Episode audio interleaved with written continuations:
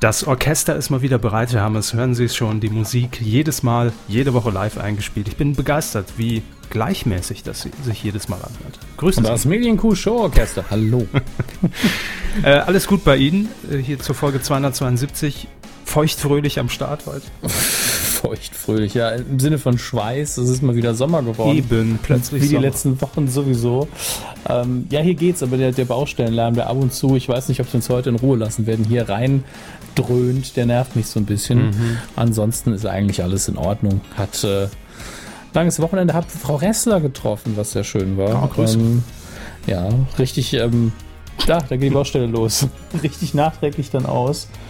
Muss man, habe ich die Tür jetzt zu oder das ist gerade sehr verrückt mich. Diese, ich bin in der neuen Wohnung, bin die Tür noch nicht ganz gewohnt, weil die, die nur diese zwei Einstellungen hat. Ich guck mal schnell, ob ich die richtig zugemacht die, habe. Die Tür hat nur zwei Einstellungen, auf und zu. Nee, aber das ist so eine alte, wissen Sie, wo man den, den, diesen Hebel umlegen muss, damit man sie kippen kann und sowas. Ähm, aber die ist da unlogisch. Natürlich, ich erinnere mich genau, damals in den 60ern. Die, die Tür ja. mit der mit den zwei Einstellungen. Ähm, ja, machen Sie mal die Tür zu, schließen Sie die Baustelle aus. Ich habe hier Tür wirklich, das ist sehr schön, ich habe hier wirklich Ruhe pur. Ich sitze gerade auf meiner, auf meiner Dachterrasse hier in, in, in der Ferienwohnung in Andalusien sitze ich. München-Bölk, ja. Andalusien. Und äh, ich habe ja aktuell Urlaub, bin tiefenentspannt. Alles gut, alles gut. Ich sammle Kraft für den August, der wird hart. so, Ihr seid auch da, das freut uns. Ähm, auch heute werden wir dem Sommer noch mal wieder trotzen mit dieser Folge der Medienkuh 272. Auf geht's. Medienkuh. Der Podcast rund um Film, Funk und Fernsehen. Mit Kevin Körber. Schönen guten Tag. Dominik Hammes. Hallo. Und diesen Themen. Spekulationen. Erste Namen zu Promi Big Brother. Improvisiert. Schillerstraße Nachfolge in Planung eingekürzt, RTL Nitro mit neuem Sendernamen und verlassen, Eklat in Maischbergers Talkshow. Das war ein Riesenbrett. Haben Sie es gesehen, gehört? Ah, ich habe mir nur die Memes angeguckt. Das reicht aber schon. Das, das dürfte schon reichen, um die Grundinformation zu diesem Thema abzudecken. Und zwar zu 99,5 Prozent, würde ich sagen. Aber dennoch, es muss Erwähnung finden und deshalb sind wir ja hier und wir starten direkt mit unserer Rubrik Nummer 1. Fernsehen. Ich habe es gerade eben schon gesagt, der August wird hart. Ich äh, habe mir jetzt noch mal eine kurze Auszeit gegönnt, bevor es dann äh, drei Wochen sind ja insgesamt äh, für mich nach Köln geht. Das habe ich letzte Woche schon gesagt. Und zwar zu Promi Big Brother 2017. Ähm, ich will auch natürlich unseren Podcast so ein bisschen zur Vorbereitung nutzen, zum äh, also das Trainingscamp sozusagen, um mich ein bisschen vorzubereiten. Ich bin ja jetzt komplett raus, thementechnisch und gerüchtetechnisch. Welche Namen sind denn gerade so im Orbit? Wer zieht denn jetzt ins Haus in diesem Jahr? Und Sie können mir dabei helfen, Hermes, wenn Sie möchten. Wie? Naja, wir googeln einfach mal, welche Namen aktuell so im Orbit rumschweben. Also was so gerüchtemäßig abgeht bei Promi Big Brother. Ähm, vielleicht können Sie ja mal bei Google eintippen, Promi Big Brother 2017 Kandidaten und dann reden wir einfach mal über die Namen, die bisher so in den Medien ähm, präsent sind. Ich google ich nach selbst Gerüchte.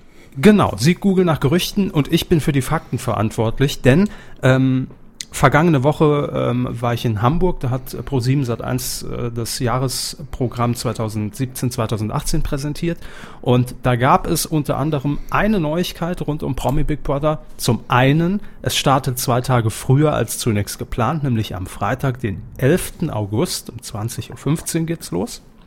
Und die Neuigkeit Nummer zwei, wer moderiert Promi Big Brother in diesem Jahr?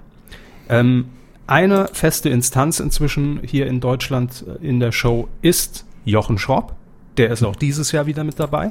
Aber wir wissen ja, dass die Co-Moderation in den letzten Jahren immer variiert hat. Das war mal als Sidekick äh, Cindy aus Marzahn, dann war es im letzten Jahr Desiree Nick.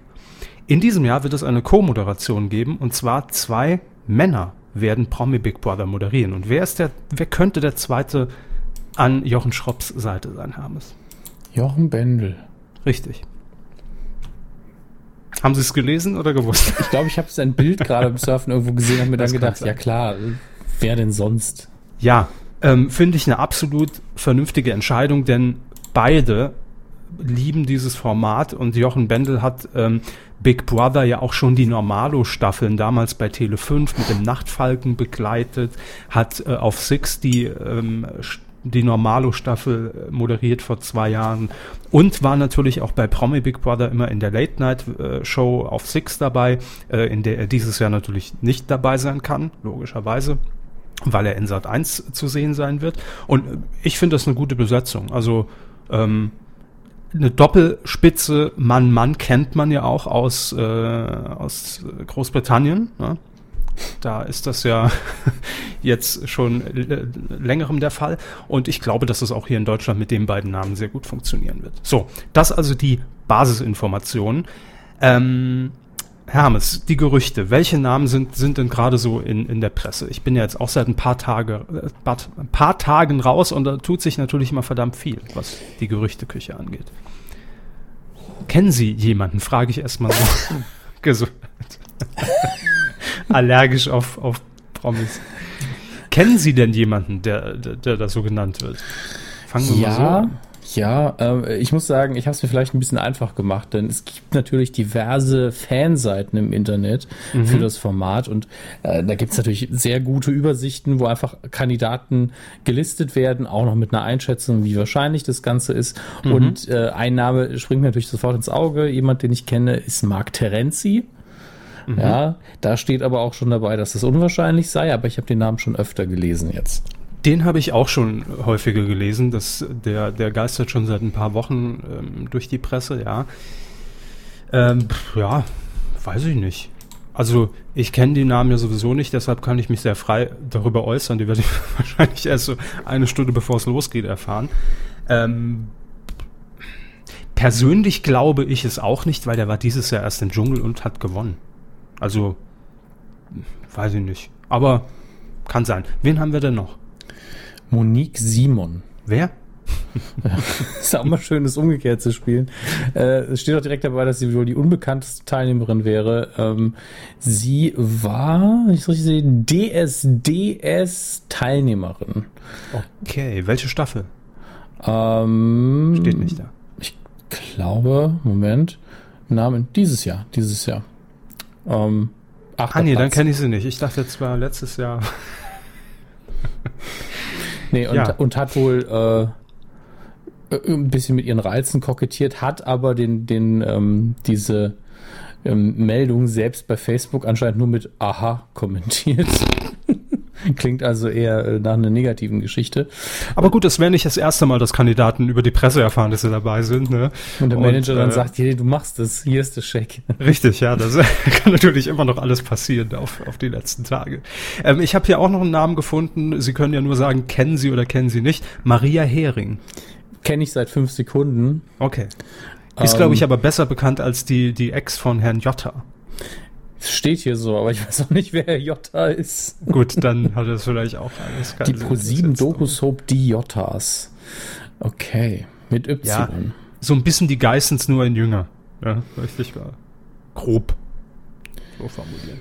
Hm. Aber wenn ich ihr, ihr, Bild so sehe, und das werfe ich ihr jetzt gar nicht vor, aber das ist, was, das kann man ihr ja auch nicht vorwerfen. Ich wollte damit nur sagen, ich will keinen direkten Vergleich zwischen zwei Personen ziehen, was aber eindeutig ist, auch sie ihr ist die Optik auch wichtig, ja, und ähm, sie setzt sich auch so ein bisschen in Szene.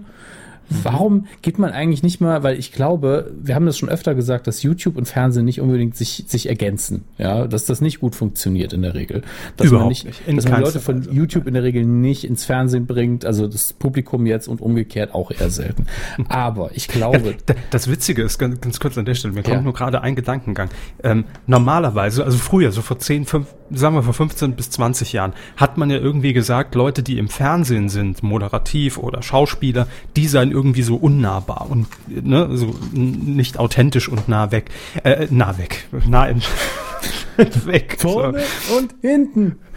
Die sind voll nah weg, Alter. ähm, ich kann nur aus meiner Sicht reden, ja, wenn ich so wirklich die großen YouTuber mir angucke und die es sich eigentlich auf die Fahnen schreiben, authentisch zu sein und nah an ihrem Publikum, dann mag das vielleicht einfach von der Darstellung stimmen, dass sie jetzt irgendwie aus ihrem Wohnzimmer äh, vorm Ikea-Regal das Ganze präsentieren. Ja, da ist man gefühlt näher dran. Aber für mich existieren diese Personen gar nicht in, in, in Wirklichkeit. Das ist alles, das ist noch weiter weg für mich als Fernsehen. Wissen Sie, was ich meine? Also es ist so gar nicht greifbar. Die Personen, die, die, die kennt man halt nur aus diesem Kosmos und als ob die dafür zusammengebaut wurden und in Wirklichkeit gar nicht existieren, sondern Wie die sitzen einfach nur, im Hintergrund, ja. ja, die sitzen einfach nur in so einem Keller und werden immer für, für, drei Videos in der Woche dann, dann oben vor die Kamera gehockt und ansonsten leben die auch gar nicht. Die, die finden gar nicht statt in der Wirklichkeit, in meiner Vorstellung. Irgendwie Gut. ganz seltsam. Wie gesagt, wir haben festgestellt, dass meistens dieser Publikumsfluss nicht funktioniert. Ja. Ähm, aber ich glaube, wenn es jetzt um die Bumsi-Bumsi-Schiene geht oder die, die Sex-Appeal-Schiene, dass das funktionieren könnte. Warum hat Promi Big Brother nicht einfach mal schon den ersten, keine Ahnung, so eine Katja Krasavic zum Beispiel äh, eingeladen? Oder irgendjemanden aus dem ähm, Amateur-Porno-Bereich von mir aus, wenn es sein muss. Weil ganz Gut, ehrlich, da gab es aber in der Vergangenheit ja, ja, aber schon. das lief ja auch eher umgekehrt, dass man den Amateurporno dann im, im Haus und, oder danach gedreht hat, oder? Nein. Nicht? Wer Nein. denn? Wie wer denn? Ja, wer war denn Porno, äh, in Anführungsstrichen, Star und ist danach ins Promi Big Brother Haus gezogen? Also Porno ist natürlich immer, meistens heißt es ja Erotikstar, ja, oder Erotikmodel. Äh, Mia Julia, diese Sängerin, die jetzt auch hier auf dem Ballermann äh, Karriere macht, die dreht ja auch gerne mal solche Filmchen. Ja, googeln Sie direkt. Mia, Julia. Was ein Name auch. So liefen ihre Pornodrehs wirklich ab. Das ist das Ja. erste Ergebnis. Oh Ja, dann wissen Sie ja schon Bescheid. Deutsche Sängerin, Also- also, ehemalige Pornodarstellerin. Ja, aber wahrscheinlich klassische Porno. Ja, Magma-Film. Komm, das ist doch, das ist ja so verstaubt. Das ist ja quasi noch VHS. Ja. Was? Äh, heutzutage müssen Sie sagen, das ist so verstaubt, das ist ja noch DVD. Die ist ja 30. Kein weiterer Kommentar dazu jetzt. Das machen wir dann in unserem Porno-Podcast. Der Porno-Podcast. PP. so. Promi-PP, ja. Ja, genau. So nennen wir ihn. Aber Moment, eins muss ich, wenn man nach Mia Julia Brückner, sie hat ja geheiratet, sucht, wird auch oft gesucht. Sie wissen doch, am Ende des, des Films wird immer geheiratet. Ja, wird auch oft gesucht. Hier, wir, wir gehen noch von rechts nach links statt von links nach rechts, weil ganz links steht für mich das Highlight. Peter Wackel, super Name, Michaela Schäfer, Melanie Müller, Lorenz Büffel und Wer ist denn Lorenz Büffel? auch irgendein so ein Partysänger und ungeschlagen, was seinen Namen angeht, Icke Hüftgold. Icke fucking Hüftgold, ja. Und äh, Lorenz Büffel ist ein Österreicher Entertainer und Stimmungssänger. Der, der eine Frisur hat, äh, als wäre einer, der bei Dragon Ball Z so viel pinke Farbe gegessen hat. Stimmungssänger ist man, wenn man gar nicht singen kann, ne? Dann ist man Stimmungssänger. Und schon haben sie nicht geschrieben, Stimmungssänger ist mal, wenn man gar nicht singen kann. Fertig. Stimmungssänger.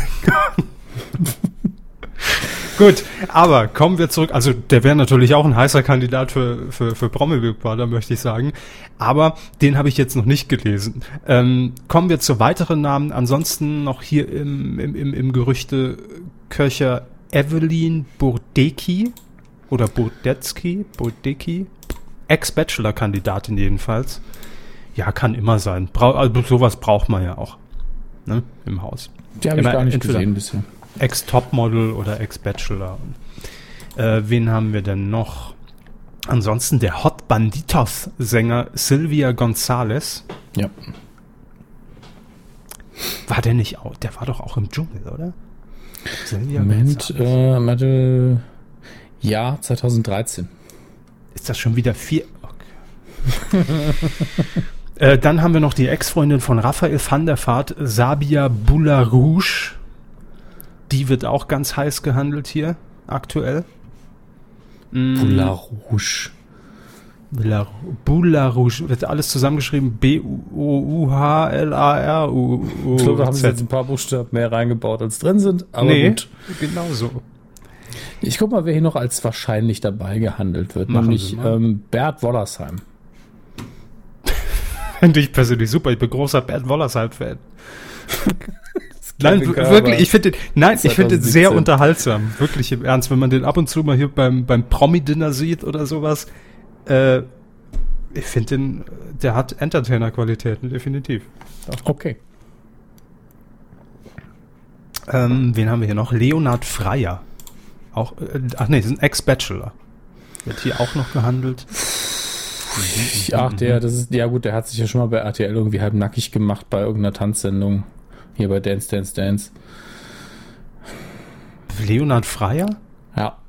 Er hat da rumgetanzt zu äh, irgendeinem Hit von Ricky Martin und war dann oben Ach so. ohne. Und ja, und dann hat die Jury ihn fast aufgegessen, weil sie ihn so geil fand und sowas.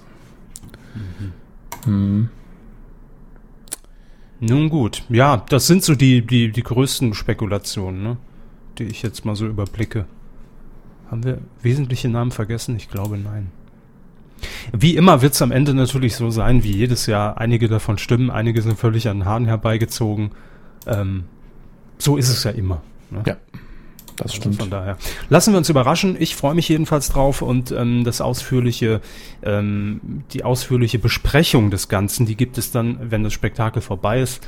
Äh, dann können wir hier ein bisschen Fazit ziehen und äh, weil ganz ehrlich, ich glaube nicht, dass ich während diesen drei Wochen, deshalb legen wir auch bewusst die Pause ein, dazu kommen werde, irgendwo im Hotelzimmer dann abends noch zu podcasten. Ähm, Mal sehen. Vielleicht gibt's dann irgendwie so ein paar äh, kurze Updates nur über, über ähm, Facebook und, und Twitter, über einen Q-Account. Aber keine reguläre Folge, zumindest mal nicht geplant. Ähm, wir bleiben direkt bei Kandidaten, denn es muss ja, die, die Promi-Maschinerie wird ja nicht müde. Es müssen ja ständig Leute nachkommen. Tür auf, alle Leute rein in die, in die Shows und dann Tür zu, wird einmal gut durchgemixt. Und es stehen jetzt Kandidaten fest, das keine Gerüchte mehr für die RTL-Show Dance, Dance, Dance. Wissen Sie noch, worum es da ging? Eine von gefühlt drei RTL-Tanzshows.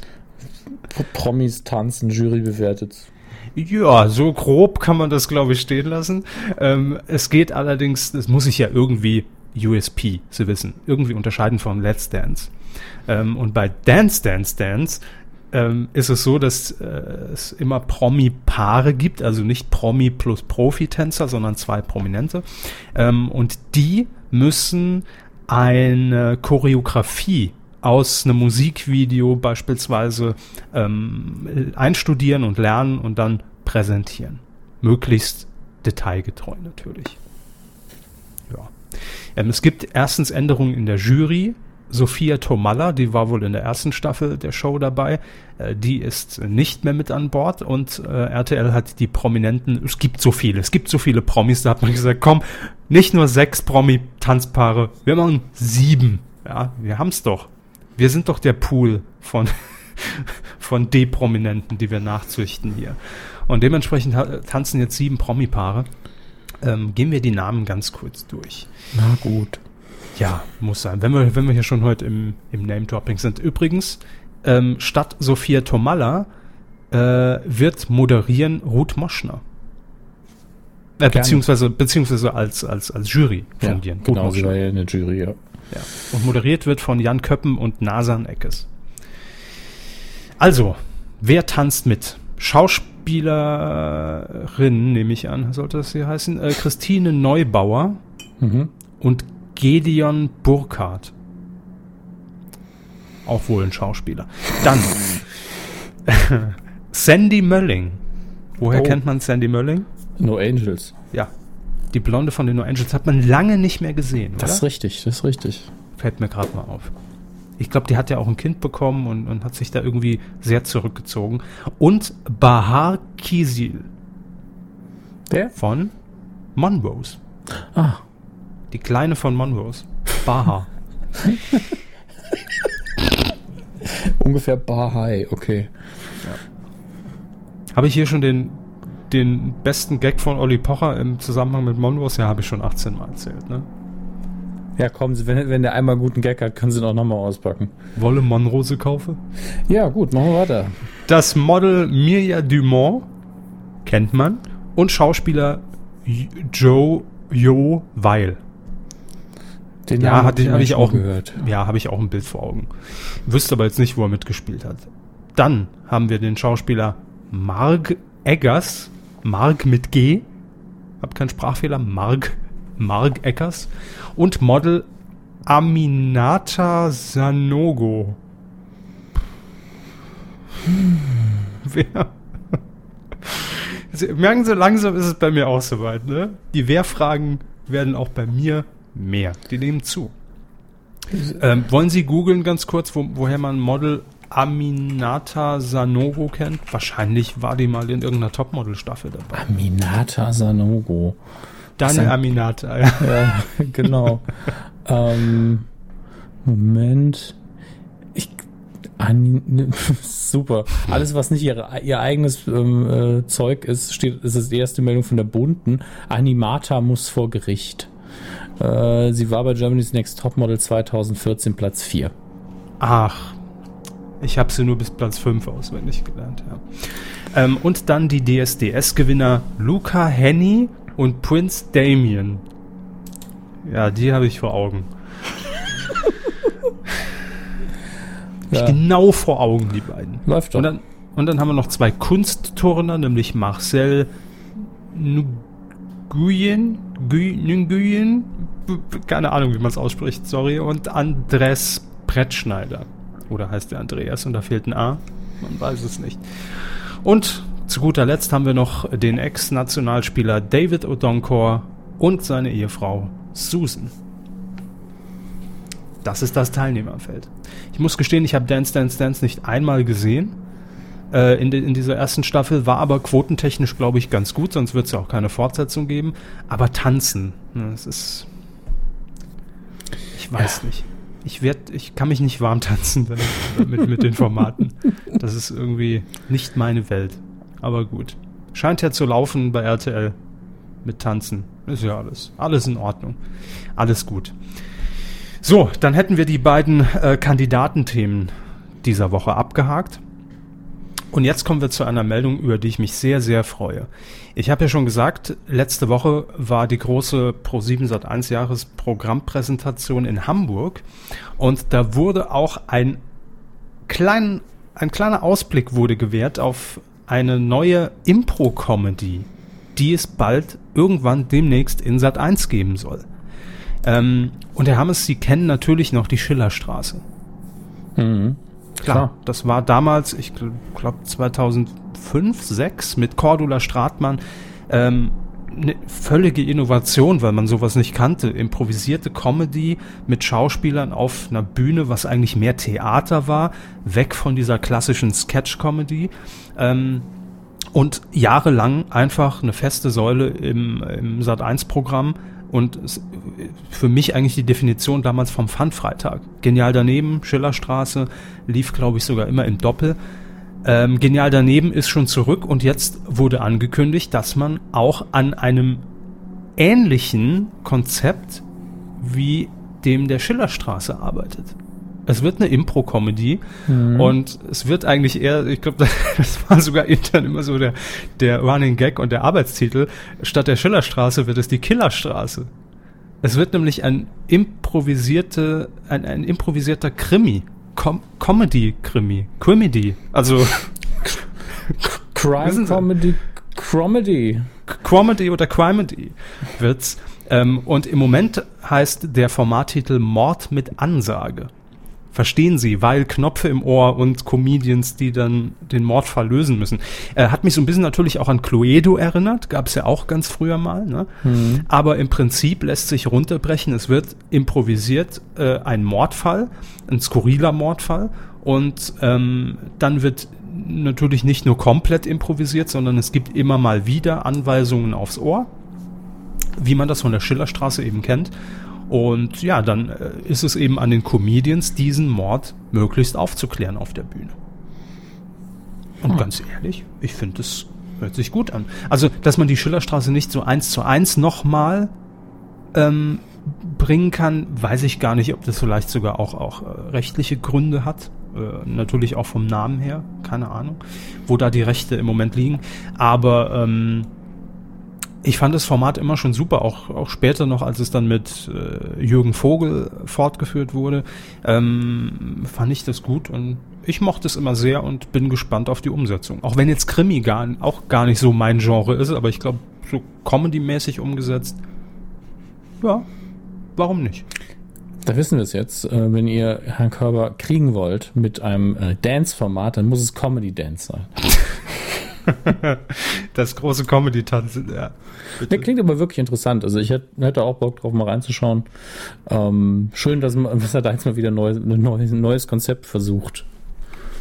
Ja, und ich kann mir auch, auch gerade an diesem Freitag kann ich mir das super vorstellen, wenn man dann 20.15 Uhr hier die, äh, die ich, ich nenne es weiter trotzdem die Killerstraße ähm, zeigt und im Anschluss dann genial daneben. Das ist einfach schönes Fernsehen, wirklich. Und versetzt einem natürlich auch schon wieder äh, zurück irgendwie äh, zehn Jahre äh, und macht einfach Spaß.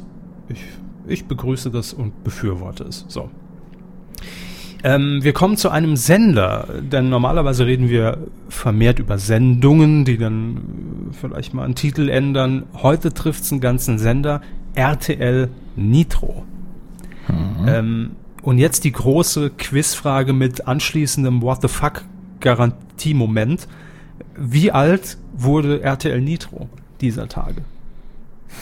Fünf? Ja. Ach, wirklich richtig? Ja. Ich meine, einerseits Jahre. denkt man sich so, das Bums-Ding ist jetzt schon fünf Jahre alt und andererseits, ja. ich kann ich mich halt nur schwer daran erinnern, wann es wirklich äh, Fernsehen ohne RTL Nitro gab. ist also zahlentechnisch. Aber ich kann mich noch sehr gut daran erinnern, als wir darüber geredet haben hier in, in der Kuh, als der Sender neu angekündigt wurde. Und damals war das ja immer noch so, oh, neuer Sender kommt. Heute ist es ja mehr so, ja, noch neuer Sender. Komm, einer mehr oder weniger ist jetzt auch egal. Ähm, aber mit RTL Nitro und damit natürlich allen voran damals Six hat ja diese Diversifizierung, wie man so schön sagt, begonnen. Ja, diese Defragmentierung des Fernsehmarktes, ähm, wo man plötzlich auf Spartensendern ähm, auch einfach wieder Programme oder, oder Serien auch ausstrahlen kann, die auf den Hauptsendern einfach nicht mehr funktionieren, ja, weil es einfach nicht ins ähm, in, in die Zielgruppe und ins Portfolio des Senders mehr passt. Weil es, aber, weil es halt immer noch Quote macht, aber unter dem Senderschnitt. Ja, absolut. Und wo man natürlich auch einfach alte Serien nochmal ausstrahlen kann, was man jetzt vielleicht äh, irgendwie, man kann Columbo jetzt nicht mehr bei, bei RTL um 14 Uhr zeigen, ja, weil es einfach nicht mehr passt, in die, weder in die Zeit noch in die Quote noch in die Ausrichtung des Senders. Aber dafür hat man dann so einen Kanal wie RTL Plus zum Beispiel. Ähm, obwohl Columbo, glaube ich, bei ZDF Neo läuft, witzigerweise. Ja. Aber äh, nur als Beispiel, ja. Also man hat ja gefüllte Archive und ist dann immer sehr, sehr eingeschränkt in dem, wo man es ausstrahlen konnte. Und heute findet man immer irgendwo einen Sender, wo man dann auch jetzt Kommissar Rex nochmal zeigen kann. Was ja immer noch gerne vielleicht geguckt wird, aber nicht von 10, 12 Prozent, sondern nur von zwei. Äh, was für einen kleinen Sender aber wieder ein guter Marktanteil ist. Also fünf Jahre schon RTL Nitro. Ähm, das ist Wahnsinn und, und, und, und bei RTL hat man sich jetzt auch gesagt, RTL Nitro ist jetzt an einem Punkt und wir hatten vor ein paar Wochen witzigerweise noch hier drüber geredet, dass sich der Sender schon sehr eigenständig inzwischen ausgerichtet hat. Und ursprünglich ja komplett so als Männersender gestartet, Fernsehen für, für Männer hieß es ja, glaube ich, sogar im, im Claim damals. Ähm, hat man sich ja inzwischen schon ein bisschen breiter aufgestellt. Also die Fokussierung ist immer noch auf den Mann, ja, auf die Zielgruppe 1449, aber man hat jetzt auch Fußball im Programm. Äh, klar, das ist natürlich Männerfernsehen, aber das ha hatte man damals zum Start noch nicht. Ähm, hat auch viel mit Eigenproduktionen probiert. Äh, auch Fiction hat man gezeigt. Ähm, also man hat sehr viel ausprobiert in diesen fünf Jahren, um jetzt sagen zu können, wir sind mit RTL Nitro jetzt an einem Punkt, wo wir auf den starken, auf die starke Familie RTL im Titel verzichten können. Denn der Sender heißt jetzt ab Juli nur noch Nitro. Punkt. Also im wahrsten Sinne des Wortes mit Punkt. Denn so ist die Schreibweise. Ähm, und das finde ich einen konsequenten Schritt und, und, und gar nicht schlecht, denn ähm, auf der einen Seite, am Anfang braucht man eine starke Marke, um das einfach zu etablieren, weil, wie gerade gesagt, wenn man heute über seinen Digitalreceiver seppt, da seppt man über 80 Sender und würde da jetzt Nitro stehen, dann könnte das halt auch von irgendeiner kleinen Klitsche ein Spartenkanal sein. Weiß man ja nicht. Aber mit RTL im Titel zumindest hat man ja schon so ein gewisses Versprechen, dass das von einer großen Senderfamilie kommt. Und vielleicht bleibt man dann eher hängen. Weiß ich nicht, wie da, äh, wie da das Sepp-Verhalten ist. Aber jetzt nach fünf Jahren ist es Zeit, auf eigene Beine sich zu stellen. Ähm, nur ganz kurz zum Programm. Da hat RTL Nitro vergangene Woche auch ein, ein paar Einblicke gegeben. Es wird ähm, mehr Fußball geben, allerdings jetzt keine Spiele, denn die sind ein bisschen teuer, ne? kosten 2, 3,50 Euro, wenn man die Bundesliga zeigen will. Aber deshalb hat man sich gesagt, am Montagabend gibt es eine neue Sendung namens 100% Bundesliga. Ähm, und da geht es eben rund um Spielberichte, Zusammenfassungen, Tore, die man nochmal irgendwie analysiert und zeigt. Es wird also ein bisschen Analyse- und Expertentalk der Bundesliga, moderiert von Laura von Torra und Thomas Wagner. Letzteren kenne ich jetzt persönlich nicht, aber ähm, Laura von Torra natürlich. Ja, also man versucht sich da ein bisschen zu spezialisieren, aber Herr Hammes, ich weiß, Sie wollen es fragen, es liegt Ihnen schon auf der Zunge es wird die bisherigen Eigenproduktionen von RTL Nitro nicht mehr geben. Allen voran Formate wie Tutti Frutti. Aber, aber. Ja. Ich weiß, das ist hart für uns alle. Äh, und für Jörg Träger sicherlich auch, obwohl, ich glaube, der ist so, dass da als nur nicht 100 neue Folgen bestellt wurden.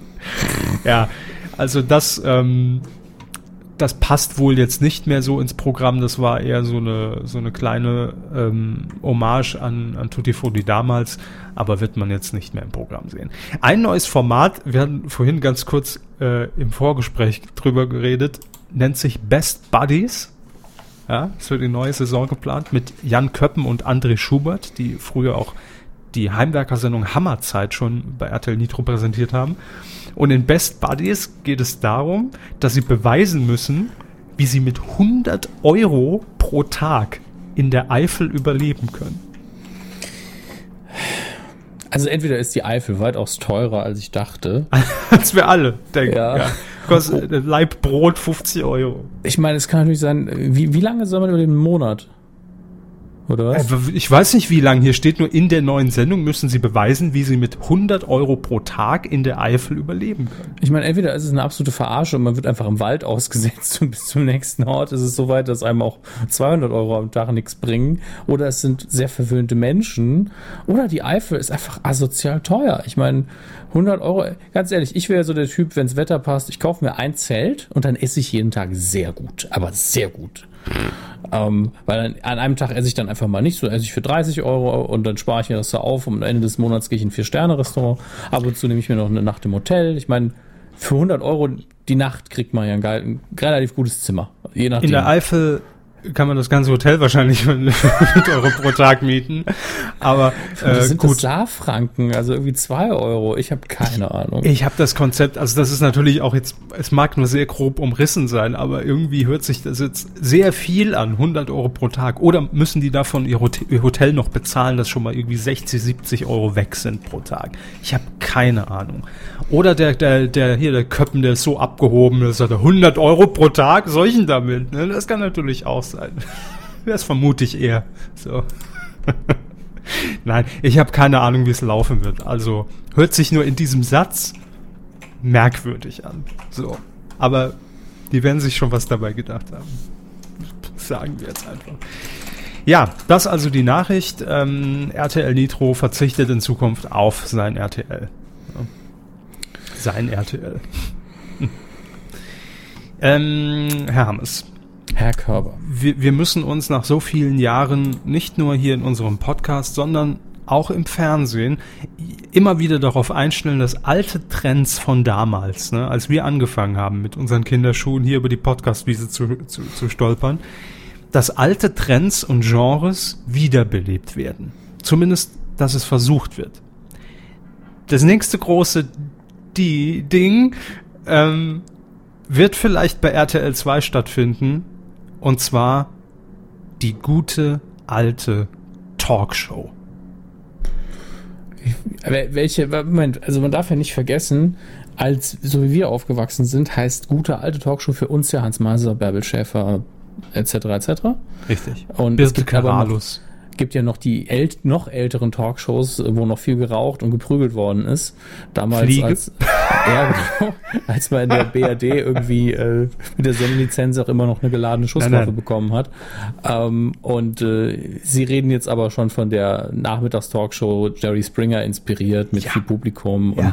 und, und vier, fünf Deppen vorne. Ja. Die gute alte Daily Talk Krawall auf die Fresse Talkshow. Ja, Han Hans Meiser stemmt sein Bein auf die Bühne. Ja, Das war schon sehr krawallig für 93 damals. ja das stimmt. Hm. Als Ilona. Christen an den Popo gegriffen wurde im Fernsehen. War das so? Ja, es gibt eine Szene, wo, wo einer, ähm, ich glaube aus dem Publikum sogar, Ilona Christen mehrfach auf den Popo gehauen hat. Was? Ich suche sie für sie raus. Das wird heute doch, also wer direkt Aufschrei, es wird so von äh, rausgeschnitten zur Anzeige gebracht. Hintern. Oh Das habe ich jetzt auch noch nie gegoogelt, aber Gott hab sie ähm, selig. knapp am Wahnsinn. Ja, das ist eben auch das Problem. Ilona Christen ist halt auch nicht mehr unter den Lebenden, aber es gibt eben diese eine Szene. Aber ihr wurde trotzdem an den Hintern gemacht. Ja, das ja. ist halt Ilona Christen. Fakten bleiben. Ja. Publikum Arschgrabscher vielleicht. Ihre Suchhistorie. Das, das Intro, Gottes Willen, Ariel-Werbung. Ich, ich will's gar nicht sehen. Ja, Ist also egal. ich, finde es jetzt auch nicht, vielleicht auch weil sie verstorben ist, findet man da Hauptsache Berichte darüber und natürlich das alte Intro. Das gucke ich mir jetzt noch ohne Ton ein bisschen an, wie sie durch Saarbrücken läuft, äh, durch die Stadt läuft. Ja. Ähm, Ähm, gut, also die Talkshow. Wir müssen damit rechnen, dass die Talkshow möglicherweise vor ihrem Comeback in, im deutschen Privatfernsehen steht, denn TV Wunschliste berichtet darüber, dass Konstantin Entertainment eine neue Talkshow pilotiert und plant und aufzeichnet, die wohl bei RTL 2 laufen wird. So, und jetzt ist die Frage, wer könnte denn Talkshow-Host werden? Wer kann das denn heutzutage noch machen? Wer ist denn so drauf? Wer kann denn mit, mit sämtlichen, äh, mit, mit sämtlichen Charakteren irgendwie umgehen und kann sich in die Reihen versetzen, ist bei denen und lenkt die? Wer kann das machen?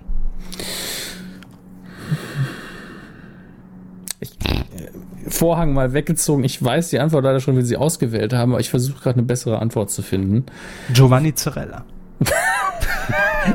Ross Anthony.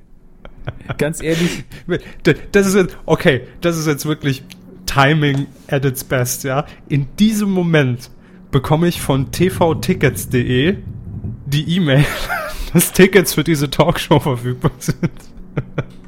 Mit mehr Infos zur, zur Show. Das ist cool. Aber wir machen erstmal weiter. Also wer könnte es machen? Richtig. Detlef D. Soest. Pam, pam, pam. zurück an das Jahr von Lena Meyer-Landrut, ähm, der Grand Prix damals, als wir alle vom Fernseher saßen und Deadlift die Soße tanzt mit seinen Leuten Ja. irgendwie live in allen europäischen und weltweit im Fernsehen und einfach alle Kuh-Leute gleichzeitig bei Twitter geschrieben haben, scheiße, der die. Allen Ähm, voran Michael Kessler. ähm, das, er hat es wirklich geschrieben. Ja, und, Ähm, und Knecke und Nickstone, Körber und ich. Das Ah. war dieser, diese Flashmob-Aktion von, ähm, wie hießen die noch? Also die heißen immer noch hier äh, Madcon. Von Madcon mit, Mit Glow. Glow. Richtig. Und dann hat man auf die Reeperbahn nach Hamburg geschaltet. Also es war so montiert. Es waren teilweise vorgedrehte Szenen, aber auch live. Und die stand wohl live auf der Reeperbahn, um diesen Flashmob zu choreografieren. Und das war ein sehr schöner Moment. Ja, Detlef die Soest. Ähm, viele kennen ihn natürlich noch von imakeyousexy.com ähm, oder von seinen HSE24 Produkten. Aber nachdem er natürlich als der Choreograf von Popstars damals äh, kometenhaft im deutschen Fernsehen nach oben stieg in die Liga 1, ist er wieder zurück in Talkshow-Form. ja. So, und ich hatte gerade eben schon gesagt, ich habe jetzt just im Moment ähm, die Mail reinbekommen und wir erfahren etwas mehr zum Format. Passen Sie auf, Herr Hammes. In der neuen Daily Talk Show namens Detlef, Detlef Soest der Talk gibt unser Moderator in seiner Arena jedem die Chance, seine Meinung zu vertreten. Ganz egal, ob kurios, lustig, emotional oder auch provokant.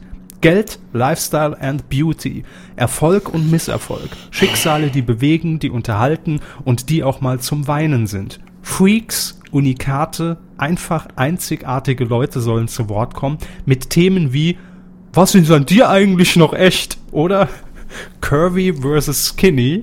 Oder der Frage Urlaubsflirt, Zukunft oder Desaster?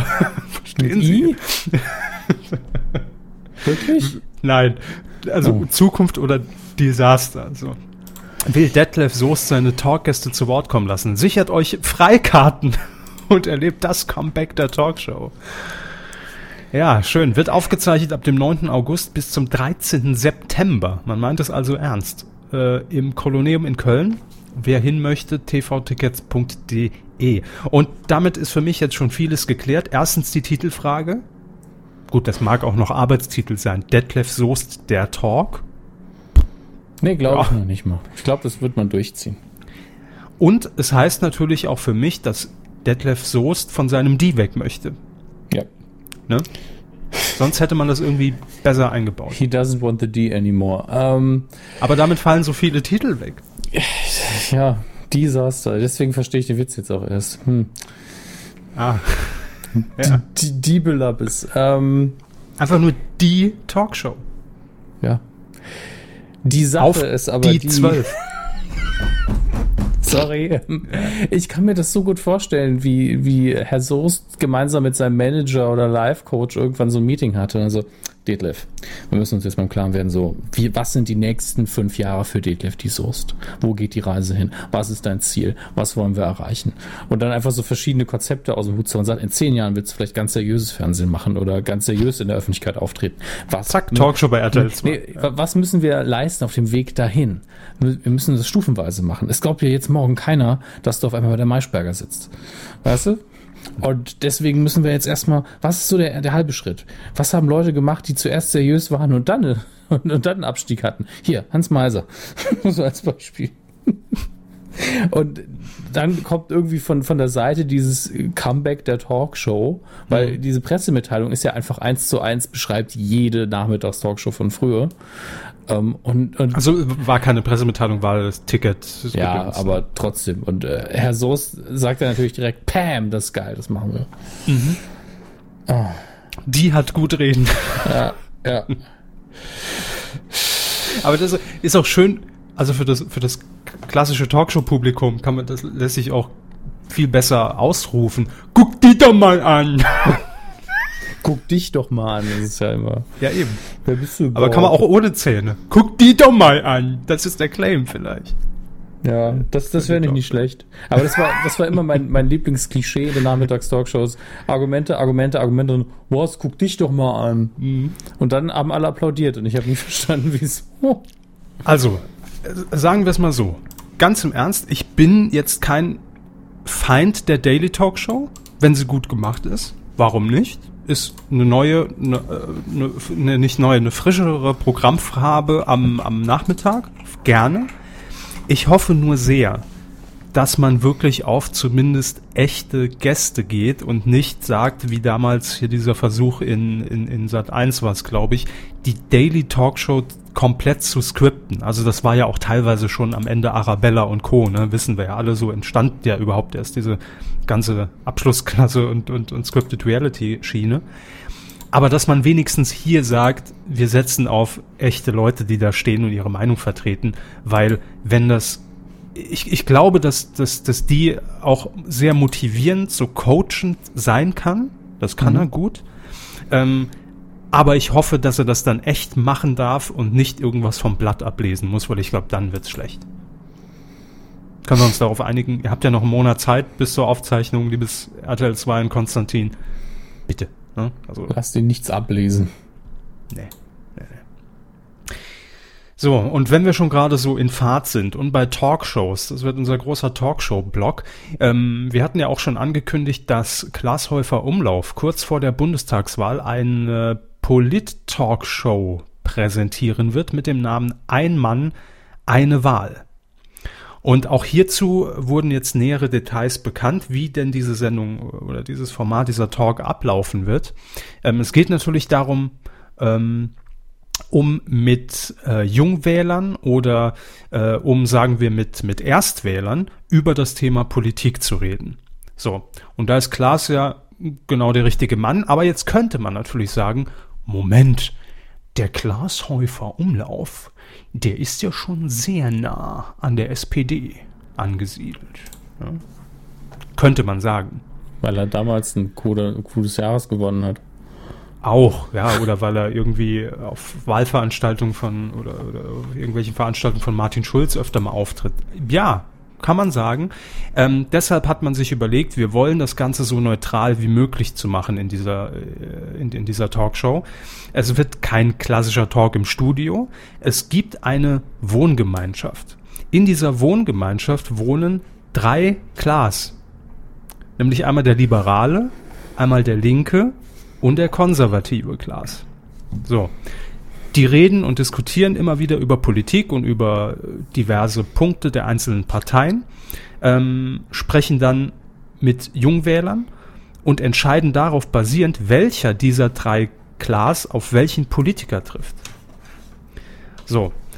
Ähm, mit dabei, das sind die Namen, die bisher schon mal bestätigt sind, SPD-Kanzlerkandidat Martin Schulz, das ist jetzt keine Überraschung, FDP-Chef Christian Lindner, Grünen-Vorsitzender Cem Özdemir.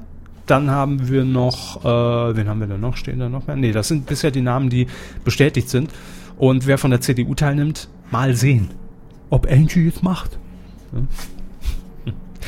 Aber ich finde den Kniff äh, nicht verkehrt, dass man da auch direkt sagen kann, hey, äh, da trifft jetzt nicht der, der, der, ich glaube, er ist gar nicht in der SPD, aber auf jeden Fall dafür engagiert, ähm, sondern da trifft der linke Klaas auf Martin Schulz und konfrontiert ihn eben mit, mit diesen Thesen. Ja? Also das kann funktionieren. Zu sehen sein wird das Ganze am 11. und am 18. September, also vor der Wahl, logischerweise danach wäre ein bisschen doof, ne? ähm, montags um 21.15 Uhr. Hm bin gespannt, wie man das umsetzt. Da hat man ja viele Optionen. Hier, dass dann der FDP-Class irgendwie mit einem Polohemd, einem aufgestellten Kragen rumsitzt. Mhm. Ähm, oder noch witziger fände ich es, wenn, wenn der als letzter vorgestellt wird und einfach Joko ist. Nicht, weil ich Joko jetzt irgendwie eine Tendenz zum Wirtschaftsliberalismus unterstelle, sondern einfach, weil ich den Gag gut finde. Ähm, ja. Ich glaube, es wird viel weniger geckig. Ja, natürlich, natürlich. Deswegen mache ich den ja jetzt. Einer muss ja für die Gags verantwortlich sein. Im Zweifelsfall macht das der Arme, der kriegt kein Geld dafür und keiner kriegt's mit, aber hey.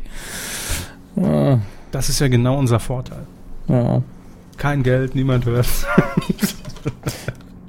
die beste Situation. So, und wir bleiben beim Thema Talkshows in was? Wieso Talkshow? Coup der Woche. Nein, wir sind noch nicht fertig mit dem Fernsehbereich. Sie lesen den Ablaufplan nie, also selbst wenn ich sage, dass ich noch was da reinschreibe. Was? Ich habe aber doch aktualisiert.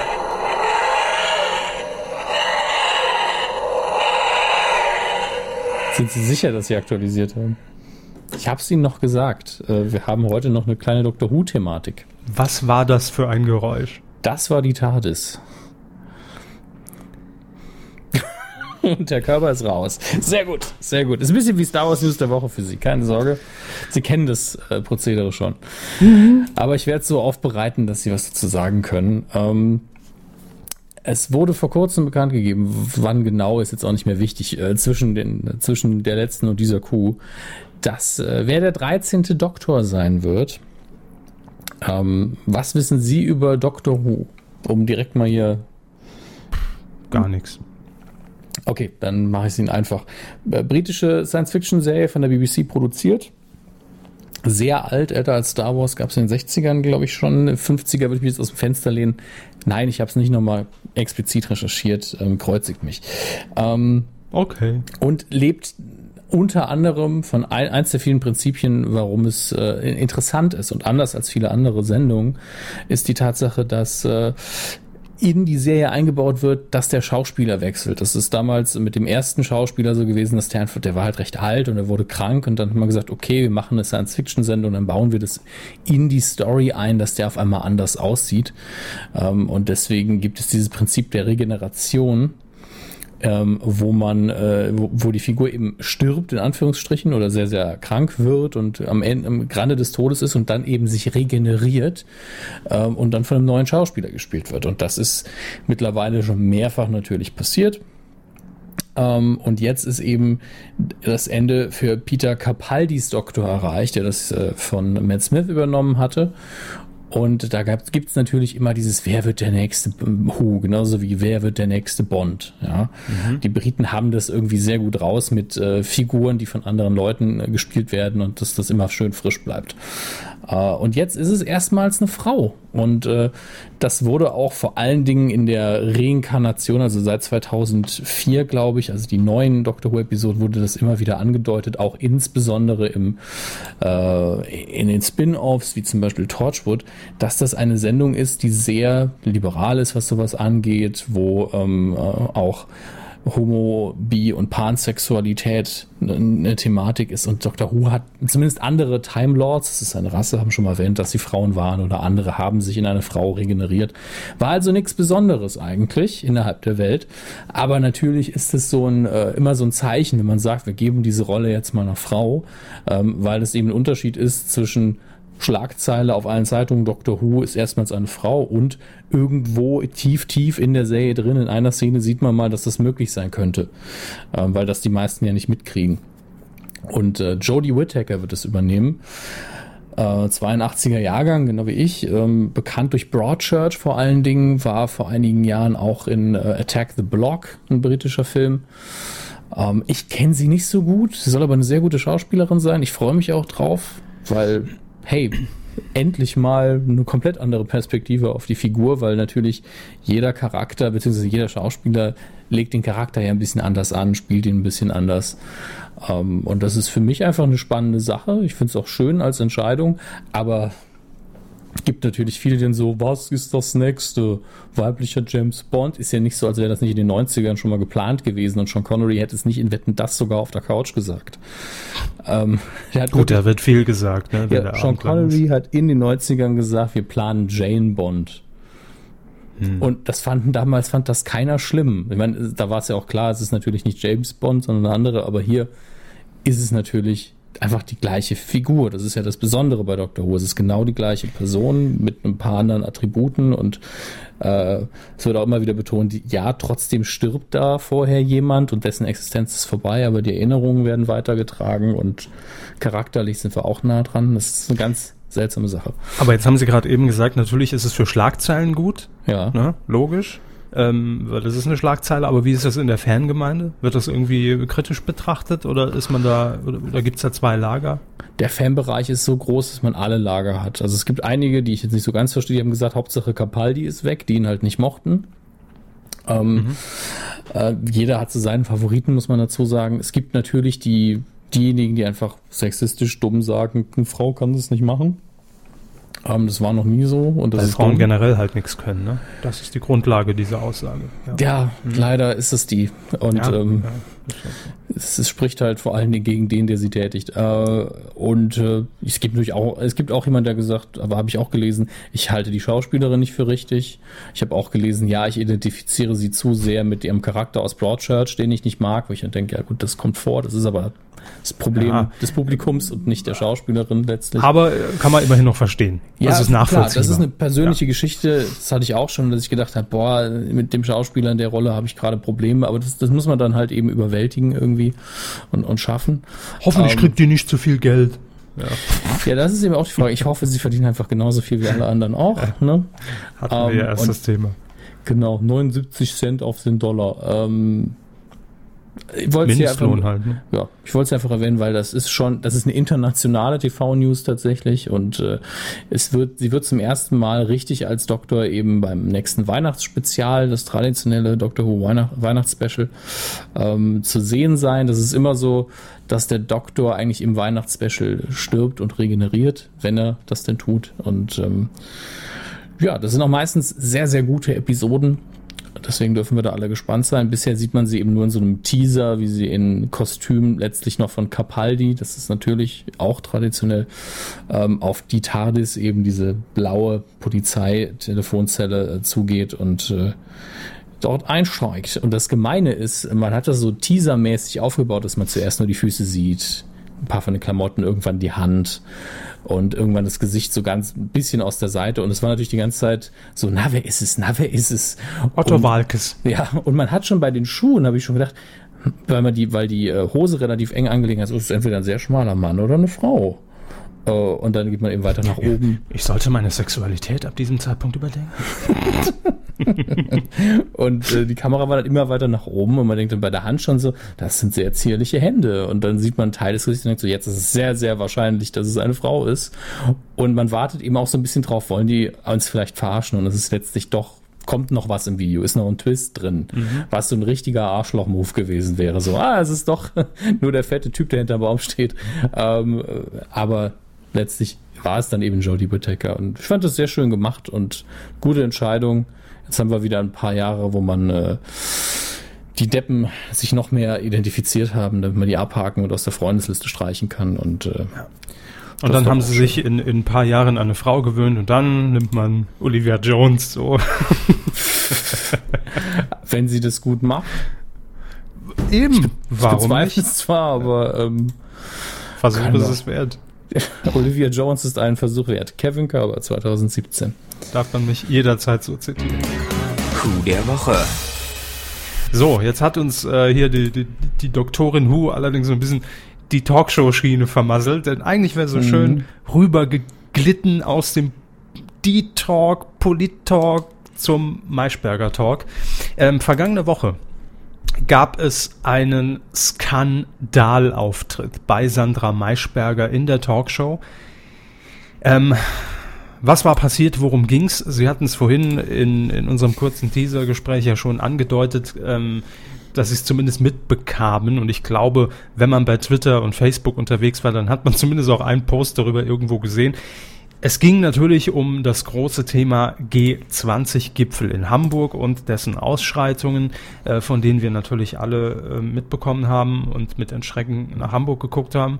Und das wurde selbstverständlich auch bei Sandra Maischberger thematisiert. Und in dieser Talkrunde zum Thema saßen unter anderem ähm, Jutta Dittfort von den Grünen und dann auch noch, gut, der sitzt eigentlich, äh, eigentlich sitzt er immer da. wenn man mal, wenn man ehrlich ist, Wolfgang Bosbach von der CDU.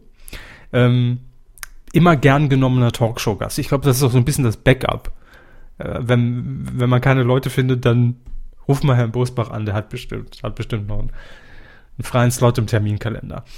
So, jedenfalls ging diese Debatte natürlich dann auch äh, mitunter sehr stürmisch zu und gerade Frau Ditford hat wohl, naja, im, zumindest aus Sicht von Herrn Bosbach, diese ganze Krawalle, die dort ablief, auch seitens der Polizei äh, gegenüber äh, Journalisten, ähm, wohl zu verharmlost dargestellt. Ja, also, äh, dass sie eben gesagt hat, dass da auch Journalisten von Polizisten verprügelt worden seien und äh, ja, das nur, weil anderswo einige Leute schwarz gekleidet waren und das ist, ähm, ja, jedenfalls hatte Herr Bosbach so eine Krawatte, eine schöne blaue hatte er an, aber auch im, im sprichwörtlichen Sinne und hat irgendwie schon mitten in der Sendung gegenüber Frau Maischberger angekündigt, ähm, ich will mir irgendwie diese Diskussion, das ist alles nicht auf, auf, auf meinem Niveau, ich will mich hier, fühle mich da unwohl, wenn Frau Ditford hier sitzt und, und solche Thesen hier raushaut. Ähm, ich verlasse ansonsten die Sendung. So, und das hat er dann auch 15 Minuten später getan. Also er ist einfach aufgestanden, hat sich äh, abgekabelt, hat sein Mikrofon aufs, äh, auf, auf seinen Platz gelegt und ist aus dem Studio rausgegangen. Ähm, und Frau Maischberger hat natürlich noch versucht, das irgendwie on air dann auch hinzubiegen, äh, wollte ihn da ein bisschen beschwichtigen und sagen, ja, aber wir müssen doch drüber diskutieren und, ne, und äh, ja, aber nicht mit Herrn Bosbach, er ist dann einfach aus dem Studio und hat dann später auch äh, im Interview, ich glaube gegenüber Focus Online, auch nochmal gesagt, ja, es wäre vielleicht besser gewesen, noch früher aus der Sendung rauszugehen. ja. So. Ähm, ist natürlich jetzt für so eine Polit-Talkshow und für das Team rund um Sandra Maischberger eine blöde Situation, obwohl sie ja gar nichts dafür kann. Ja, also was will man in so einer Situation machen? Da kommen Menschen mit verschiedenen Thesen, deshalb sitzt man ja dort. Und ganz ehrlich, ich gucke mir eine Talkshow lieber an, wenn auch Leute mit solchen ganz klaren Positionen da sitzen, auch wenn das nicht zwingend dann meine sind, aber um sich einfach auch auszutauschen. Vielleicht wird es dann auch mal ein bisschen lauter, ja, aber das gehört für mich zu so einer, äh, zu so einer Runde dann auch dazu bei so einem Thema. Jetzt kann man natürlich sagen, war das jetzt so souverän von Herrn Bosbach zu gehen? Oder man sagt, gut, dass er gegangen ist, um da so auch mal so ein Zeichen zu setzen. Ne? Dass man nicht nur, weil man in dieser Talkrunde eingeladen ist, dann auch alle Meinungen sich so anhören muss und äh, noch weniger vertreten muss, natürlich, klar. Ja, äh, Frau Ditford hat übrigens dann noch einen nachgelegt bei Twitter. Äh, Habe ich hier gerade gelesen. Sie hat geschrieben, Mimose macht Mimimi bei Medien seit Tagen. Armer Mann, kein Leben. Ja, kann man machen. Ne? Kann man machen. Auf jeden Fall 206 Faves wert. Aber mehr auch nicht. Ja. Ja. Ähm, ich frage mich jetzt gerade, es war natürlich Coup der Woche, weil es war, äh, ich meine, sind wir ehrlich, ne, war jetzt kein Riesenskandal, aber es wurde natürlich gerne so aufgegriffen, als ob es der Talkshow-Eklat war. Ähm, wir, wir mussten es natürlich erwähnen. Ich frage mich noch gerade, für wen ist jetzt die Coup der Woche? Der Coup, das Coup der Woche. Ist es für, für Frau Dittfurt, dann wäre natürlich negativ. Kann man Herrn Bosbach die Coup der Woche geben? Ist sie dann positiv? Oder für Ach, Frau Maischberger als Trostpreis? Oder? Positiv ist hier gar nichts, ganz ehrlich. So. Das, das Thema ist ein trauriger Anlass, weil auf vielen Seiten viel schiefgelaufen ist und dass die Debatte dann auch nicht schön geführt worden ist, ist zwar erwartbar, aber das verdient halt auch keine positive Auszeichnung. Ähm, und ich habe jetzt auch nicht das Gefühl, ohne dass es als Kritik zu verstehen ist, dass Frau Maischberger und Team das jetzt so gut aufgefangen hätten, dass man dafür eine Auszeichnung geben kann. Ähm, das ist einfach, nee. einfach eine dumme Situation für alle Beteiligten und ja, da gibt es nichts Positives leider. Hm. Hm, okay. Höchstens, und das möchte ich nicht machen, ich sage auch gleich wieso, man könnte sagen, das Internet kriegt den Preis für die ganzen schönen Memes, die dabei entstanden sind. Aber ja, nee, nee das ist dann auch ne? so nicht greifbar, ne? Genau. Ähm, es ist ein Negativpreis für alle Beteiligten, Punkt. Gut. Also gewinnt eh nicht im, im äh, Jahresendvotum, das weiß ich jetzt schon. Ähm, nee, sei denn, da passiert das, noch mal was. Ja, das, das, das, das wird auch in einem, in einem, halben Jahr wird das Thema auch wieder schon so weit weg sein, ähm, dass man das dann auch nicht. Also es ist ja jetzt schon kein Klar mehr oder Skandal. Ne? Deshalb. Ja. Gut, wir haben es erwähnt und es ist dann halt einfach ein Negativ-Coup der Woche. In dieser Woche für alle Beteiligten. Sagen wir es doch einfach so. so. Ja. Weidengeflüster. Zur Folge 271 habt ihr fleißig kommentiert. Ich muss mal kurz aktualisieren, da sind nämlich, glaube ich, noch ein paar dazugekommen heute. Ne? Mhm. Ja. Wir fangen mit Matteo an. Lothar Matteo, ja. ja. Ja, ich glaube eher nicht. Hallo ihr zwei, kurze Aufklärung noch zur Quiz-App. Die App wird ab sofort für alle Vorabend-Quiz-Shows der ARD verwendet. Aha. Ba Danke. Ja, das war immer eine Frage, ob das so ein Privatding ist, der jetzt irgendwie alle Quiz-Shows in, in, in einer App verwaltet oder ob das speziell für die ARD-Talk-Quiz-Shows äh, ist. Und die Frage ist beantwortet. Sehr schön. Bei Wer weiß denn sowas, schreibt er weiter, können drei App-Mitspieler pro Folge den Betrag gewinnen, der auch an das Publikum des jeweiligen Siegerblocks ausbezahlt wird. Gestern zum Beispiel gab es 78,13 Euro für die drei Mitspieler, die in der App gewonnen haben und jeden, der in Bernhard Hoeckers Publikumsblock saß. Ja, meine Güte.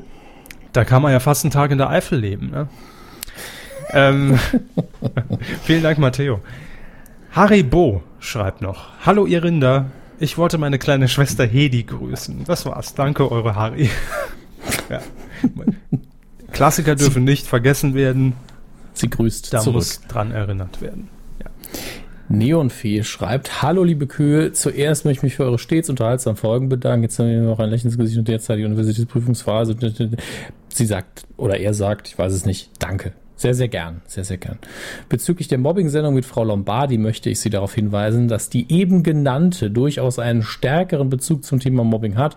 Aufgrund des von Ihnen angesprochenen Vorfalls, ich bin ein normaler Mensch, musste Frau Lombardi im Nachgang einen mittelschweren Shitstorm ertragen und ist gerade was Cybermobbing angeht mittlerweile durchaus leidgeprüft. Da die Sendung allerdings auf RTL 2 ausgestrahlt wird, habe ich mit Blick auf die sonstige, in Anführungsstrichen, Qualität der RTL 2 Formate ernsthafte Zweifel an der Umsetzung des Sendekonzepts Ich lasse mich natürlich gerne eines Besseren belehren. In diesem Sinne ganz liebe Grüße aus der Münsterstadt. Die Münsterstadt ist bestimmt Münster, oder? Das wäre viel zu einfach. ich gehe davon aus, ja. Ähm, Fubo 0815 schreibt, interessant zu hören, welche Fetische manche Rinder haben. Was haben wir denn letztes Mal? Ach, ich weiß es doch nicht mehr. Ach, ich weiß es auch nicht mehr.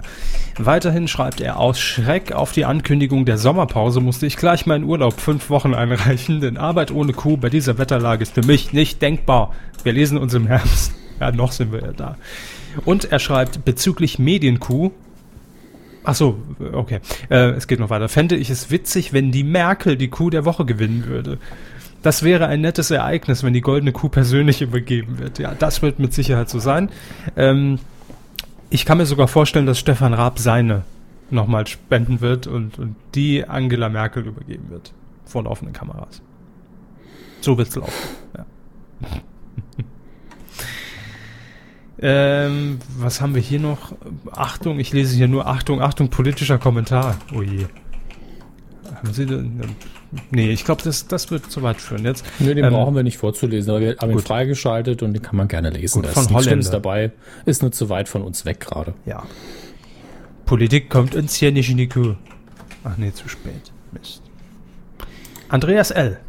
schreibt noch. Andreas L.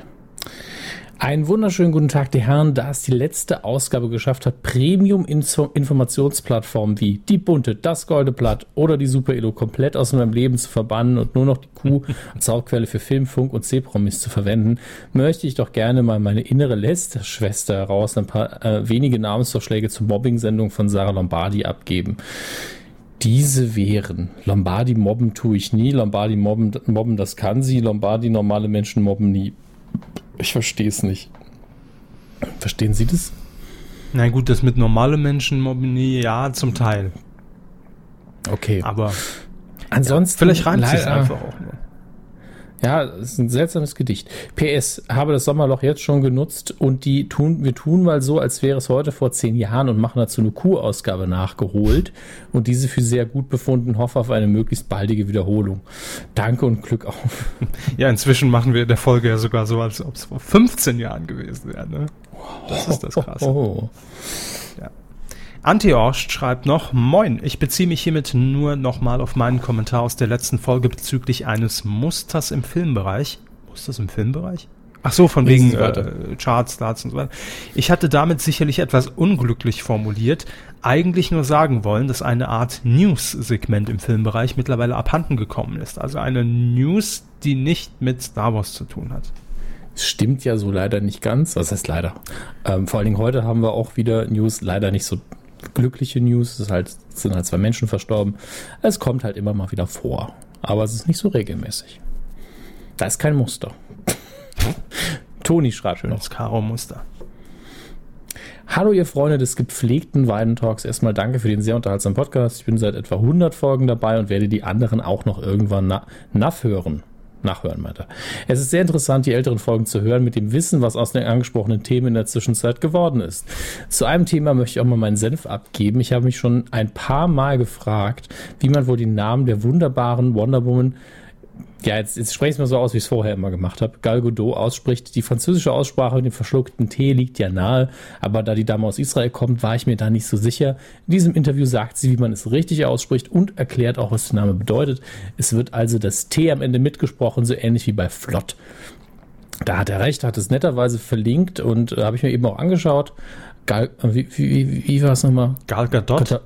Ja, Gadot. Gadot. Ja. Flott ist ja zu Gadot. So.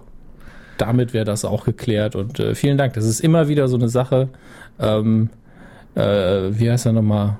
Shuatel Ayefor ist immer noch der König des Ganzen und äh, das ist immer wieder schwierig. Also ich möchte auch deswegen beim im, im Radio arbeiten wäre für mich auch wirklich schwierig. Da ist man ja mehr auf Professionalität, wie man das Wort ausspricht, Professionalität angewiesen. Ich erinnere mich da dann noch an eine Anekdote eines saarländischen ähm, Journalisten vom SR, der gemeint hat, er hat irgendwann mal in, in Österreich äh, was moderiert und hat einfach an dem Morgen gemerkt, dass er diesen typischen SCH-CH-Fehler nicht herausbekommt mhm.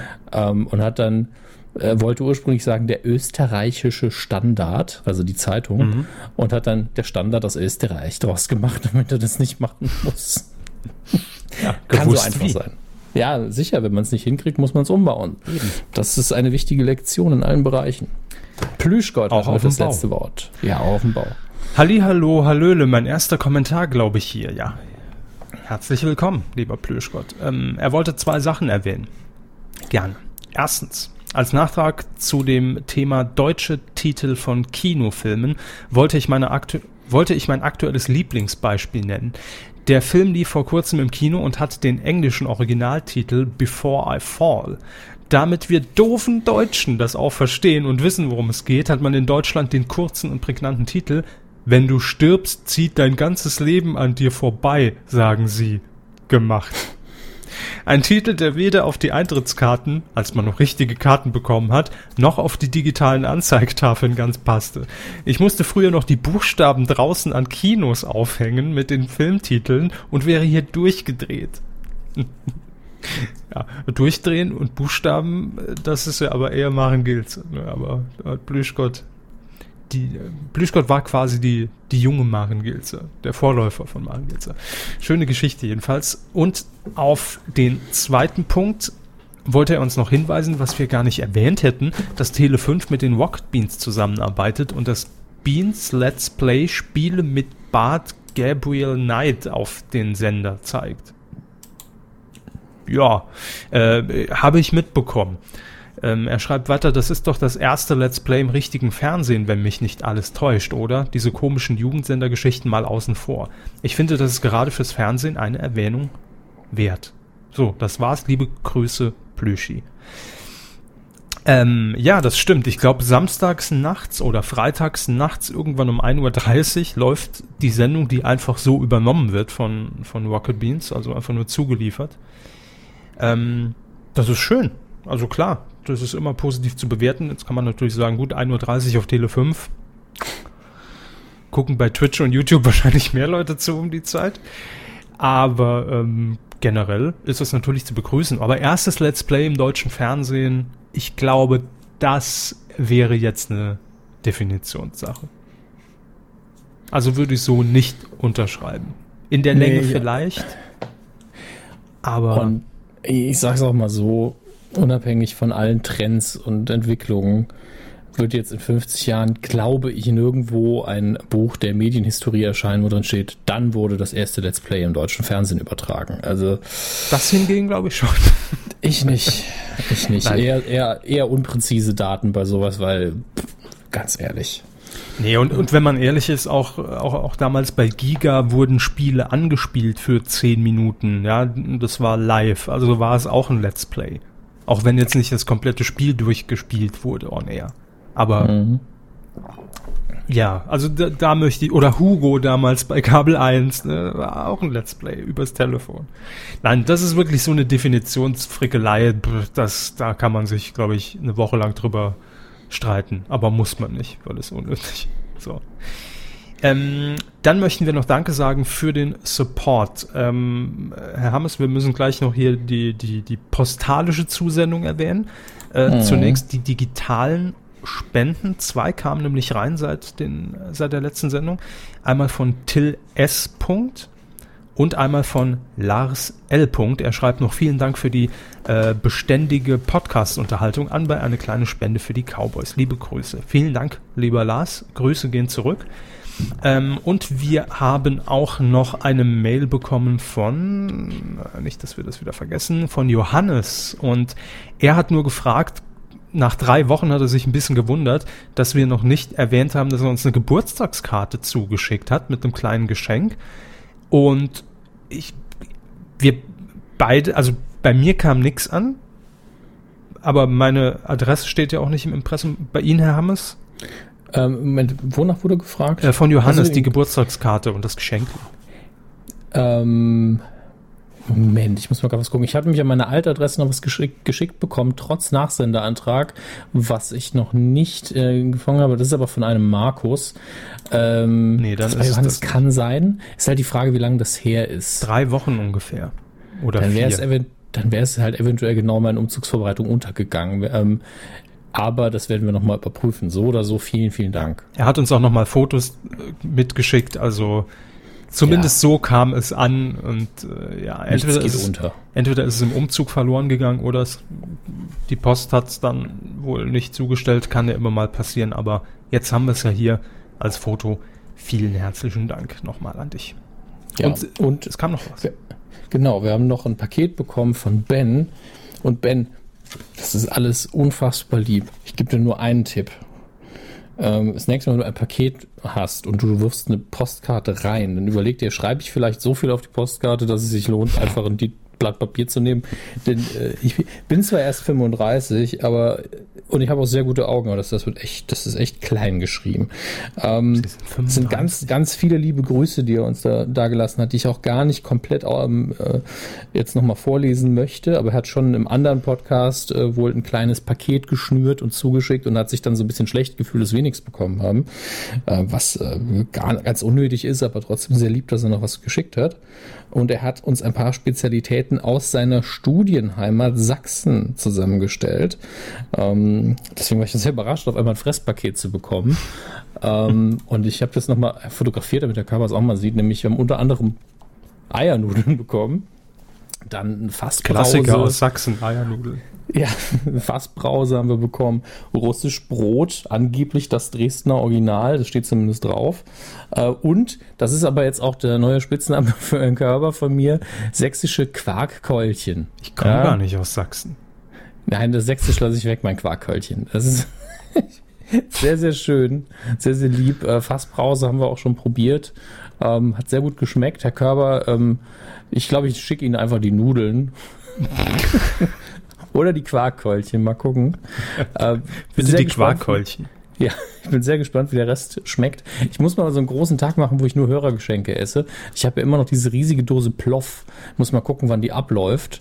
Ähm, Ploff. Ploff, das ist dieses Reisgericht mit Fleisch. Ach ja. Ähm, ja. die Dose, die Dose sieht ja so aus wie, wie die alten Filmbüchsen von früher, nur in groß. Und ähm, ja, das wird, ein, das wird ein anstrengender Tag, wenn ich das alles verspeisen möchte.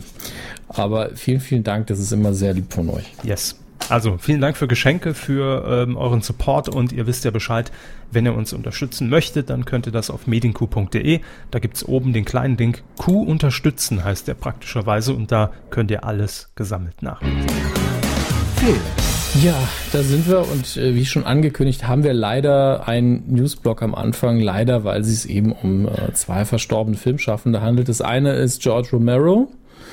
Äh, sagt Ihnen der Name Wasserkörper? Leider überhaupt nicht, weder der eine noch der andere. Okay, George Romero ist ein Regisseur gewesen, der, also er hat es ja Gott sei Dank noch mitbekommen, er ist jetzt mit 77 äh, gestorben er hat quasi dieses ganze Zombie-Film-Genre begründet. Es gab zwar vor seinem Klassiker Night of the Living Dead schon untote Filme, die so ein bisschen in Richtung Zombies gegangen sind, aber er hat diese, es ist so ein bisschen wie der, der Rocky für die Sportfilme. Es gab vorher auch Sportfilme, aber diese Formel und wie, wie man das erzählt, hat Romero miterfunden und das war noch wesentlich prägsamer, was er damals geschaffen hat. Ähm, der war ja auch noch in Schwarz-Weiß. Ich weiß aber, muss aber gerade noch mal nachschauen, von wann er ist, weil ähm, ich mich da nicht vertun möchte. 68 hat er Night of the Living Dead gedreht und zehn Jahre später hat er das Ganze dann, ähm, nee, Moment, hat er das nicht Day of the Dead kam der nicht dazwischen. Da muss ich jetzt wirklich nochmal in seine Biografie reinkommen, weil es ist diese klassische Punkt, Punkt, Punkt of the Dead Trilogie.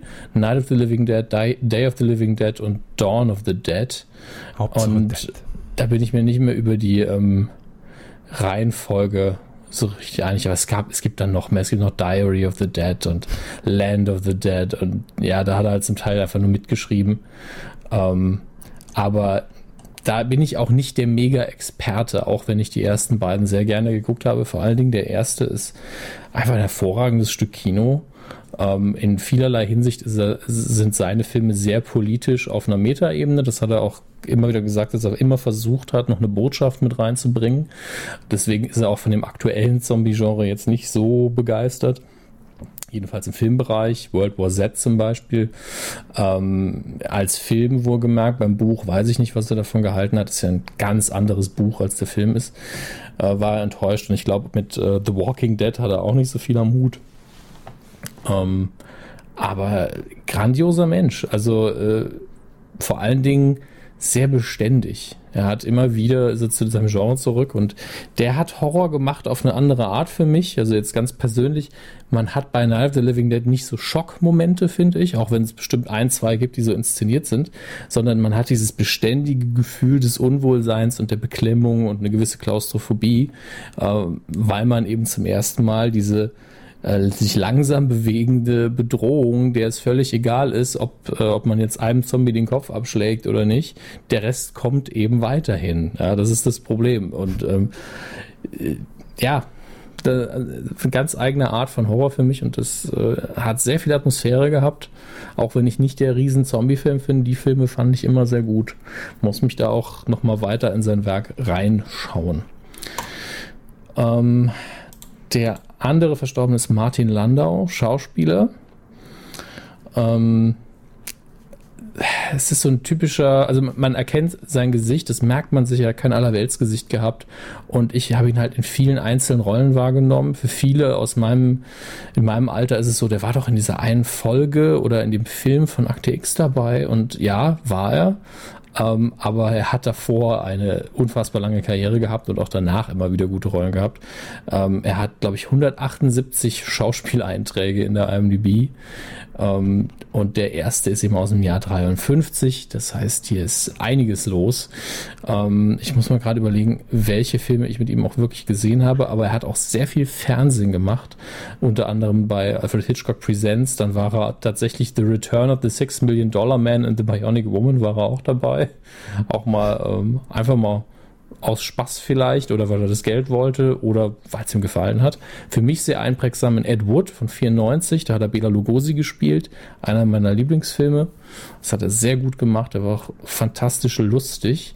Und es gab noch einen ähm, Woody Allen-Film, in dem ich ihn sehr mochte, ähm, wo er diesen Mann gespielt hat, der jemanden umgebracht hat und äh, damit davongekommen ist. Das ist das ganze Thema des Filmes. Ähm, sehr, sehr schön. Hat auch ein bisschen Synchronarbeit gemacht, sehe ich. Hat in der Spider-Man-Animationsserie ein paar Rollen gesprochen. Ähm, ganz, ganz großes Werk. Viel zum nochmal nachschauen.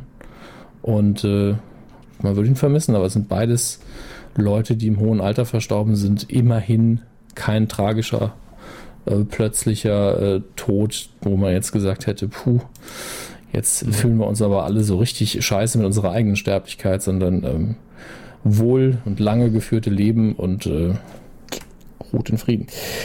Ja, man, man muss ja auch mal festhalten, nachdem wirklich so die letzten Jahre äh, sehr gnadenlos waren, ja. gefühlt im Moment so ein bisschen durchatmen. Ne? Also was gerade diese, diese sehr plötzlichen Geschichten angeht, diese plötzlichen Tode, wo man wirklich so vor den Kopf gestoßen ist förmlich und denkt nur, was? Also ja, wo es einfach zu früh war, wo es, ja. wo es aus dem Nichts kam, wo es dann oft Selbstmorde waren oder tragische Drogengeschichten ja. und das will, also es klingt immer dumm, wenn ich sage, das will man doch alles nicht, aber ähm, ich meine, Tod ist, ist, ein Teil des Lebens und da sind wir doch, sind wir mittlerweile dankbar, wenn es einfach in Anführungsstrichen normal seinen Gang geht und äh, nicht ständig irgendwelche Tragödien damit verbunden sind. Ähm, das klingt vielleicht ein bisschen zynisch, aber das, sind wir ehrlich, so die, die letzten paar Jahre haben uns da schon so ein bisschen aus den, aus den Schuhen geworfen. Mhm. Nun gut, kommen wir zu den nackten Zahlen. Kommen wir zu den Besucherzahlen vom vergangenen Wochenende, 13.07. bis 16.07. Ich sehe jetzt schon, dass mich das, äh, die Spitze oder euch vielleicht auch überraschen wird. Tag der Aufzeichnung ähm, übrigens der 18. Juli. Richtig. Auf Platz 5, eins hoch von der, nee, eins runter von der 4 in der siebten Woche Baywatch. 1,7 Millionen Besucher. Äh, mit dem Erfolg hat hier, glaube ich, niemand gerechnet. Dann auf Platz 4, zwei runter von der 2. In der vierten Woche Transformers The Last Night, auch über eine Million. Auf Platz 3 beständig in der zweiten Woche das Pubertier, der Film. Das ist natürlich eine ganz andere Zielgruppe. Ähm, und auf Platz 2 haben wir einen Neuansteiger in der ersten Woche, läuft in den meisten Kinos. Spider-Man Homecoming mit 300.000 Besuchern aus dem Stand. Jetzt ist die Frage, wer hat den denn geschlagen? Ähm, zweite Woche, beständig auf der 1, ich einfach unverbesserlich 3, 1,9 Millionen Besucher. Hm. Also so viel wie, äh, wie Baywatch nach Ja, fünf Wochen. ja. Also die in zwei Wochen 1,9 und Baywatch in sieben Wochen 1,7. Also das ist nicht schlecht und ich glaube, der Film wird auch noch sehr lange in den Top 10 rumdümpeln, weil natürlich die äh, Kinder sich das auch ansehen dürfen und äh, ja, Riesending. 1,9. Also die, diese, diese Minion-Franchise und ich einfach unverbesserlich an sich sind eben. Ich glaube, damit, damit dem langanhaltenden Erfolg hat auch keiner gerechnet. Und letztlich sind die Minions mit hauptverantwortlich dafür, glaube ich. Ähm, Spider-Man allerdings, ich muss den endlich gucken. Ich hätte ihn jetzt am Wochenende fast geguckt, aber da muss ich mal sagen, ähm, Cinestar, ja. Ähm, liebe Freunde, Fast könnt ihr mal geguckt bitte ist auch schön. Ja, ja, Kurz vorm Saal. dann, euer Webticketing überarbeiten. Ähm, denn ich kann nach fünf Anläufen einfach so äh, Plätze reservieren und dann steht da immer so, nee, die wurden gerade gekauft. Und eine halbe Stunde später aktualisiere ich wieder und dann steht dann so, sind die Plätze wieder frei. Entweder ist da was kaputt oder ihr sagt halt, nee, dann müsst ihr sie halt direkt kaufen. Dann schreibt das doch hin und sperrt das Reservieren oder auf jeden Fall stimmt da was nicht. Deswegen ähm, hättet mein Geld haben können. aber wir sind im Jahr 2017, da ist das noch nicht selbstverständlich. Ja, ja. Muss ich man noch ein bisschen Brieftaube losgeschickt auch, ja. Deswegen schade. Also ich, ich wollte ihn halt im O-Ton gucken, sonst hätte ich ihn äh, natürlich schon längst irgendwo nachholen können. Aber kriege ich schon noch hin, sage ich mal. Muss ich jetzt auch bald. Gut, gucken wir, was gegen Spider-Man und die Minions antritt in dieser Woche. Und das ist ja, ach du liebe Zeit. Ja, ähm, das sind wohl, ist das eine Wiederaufführung? Ja, muss ja, ist ja von 2001 der Film. Gut, dann interessiert mich das erstmal nicht. Wieso, wieso sind denn so viele, hä? Sommerloch. Das wird doch im Ja, aber- Kino wiederholt. Aber dann kann man doch nicht La Boom, das Sam und das Sams einfach nochmal. Dreams are my reality. Ja, ja, sehr, sehr schön. Die Geschichte der Liebe läuft an.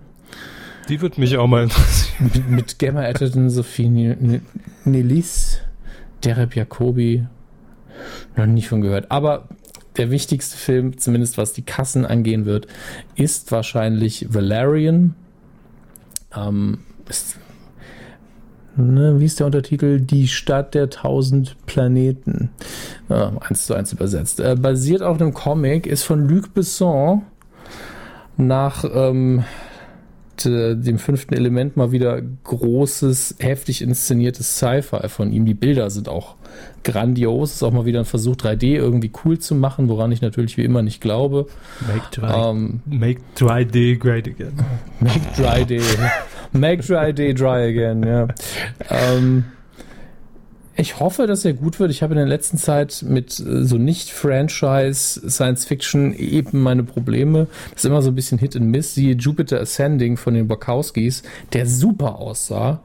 Aber das, der so belanglos in seiner Story war, dass, dass, ich, dass mich richtig gelangweilt hat. Und äh, Valerian sieht aus wie ich, dass man den Film auch ohne Ton und ohne Story genießen kann. Äh, ich hoffe aber, dass die Dialoge und die Story trotzdem cool sind. Ähm, ist, viele sehen sich nach dem Film. Ich bin halt noch so ein bisschen skeptisch. Äh, ich glaube, ich habe auch irgendwo diese Überschrift gesehen. Die Kritiken für Valerian sind von Kandidat äh, für die goldene Himbeere bis zu Oscar verdächtig alles. Also die einen lieben ihn, die anderen hassen ihn und das ist bei den Kritikern ja selten so gemischt und geht so weit auseinander. Bin schon gespannt, wie das ausgehen wird. Äh, glaube aber nicht, dass es ähm, jetzt Spider-Man und die Minions irgendwie von 1 und 2 verscheuchen wird. Gerade weil Spider-Man, glaube ich, in der nächsten Woche noch mal ein bisschen aufdreht. Deshalb. Obwohl, es kommt so ein bisschen Woche- auf die Temperaturen natürlich an, die nächsten Tage auch. Ne? Wieso? Na, gehen Leute, gehen doch nicht ins Kino, wenn es draußen 34 Grad wieder hat. Erstens, im Kino ist Klimaanlage. Ja, aber Menschen sind nicht wie wir. Herr Mist. Ja, die, ja, die gehen aber- dann raus an, an, aber an es geht doch hier, es geht doch hier um die Charts. Es geht darum, anteilig von den absoluten Leuten, die ins Kino gehen, wie viele entscheiden sich für welchen Film. Es geht nicht darum, wie viele ins Kino gehen insgesamt. Ja, okay. Ich habe es immer noch nicht kapiert. Jetzt habe ich gerade das mit den Quoten mal rausgefunden. Das mit den Quoten ist viel komplizierter. Es ist unfassbar manchmal mit ihnen. Naja. Kommen wir zu den DVD-Neustarts in dieser Woche. Es ist nicht so viel los. Äh, leider Tanz der Teufel 2 ungeschnitten kommt äh, raus. Immer noch die Welle der Sachen, die nicht mehr. Umgeschnitten oder ungeschnitten? Ich hoffe nur un mit N wie, wie nicht. Okay. Aber man weiß ja nie. Ähm, aber es ist immer noch diese Welle von Sachen, die halt nicht mehr beschlagnahmt und nicht mehr äh, die Dingens sind. Ähm, ach du liebe Zeit. Nicht mehr zensiert. Nein, nicht mehr. Wie heißt das Wort, Herr Körber? Indiziert. Dankeschön. So. Ja. Ähm, For the Love of Spock ist mittlerweile auch auf Blu-ray DVD raus. Die Doku über Leonard Nimoy konnte man auf Netflix gucken vorher. Ist mit 15,49 ein bisschen teuer für die Laufzeit, weil ist eine gute Doku, aber nicht wofür ich jetzt so viel Geld ausgeben wollen würde. Da kann man sich auch einen Monat lang Netflix holen und viele andere Sachen noch gucken. Das ist keine Werbung für Netflix. Ich mache einfach eine Kosten-Nutzen-Rechnung auf an der Stelle.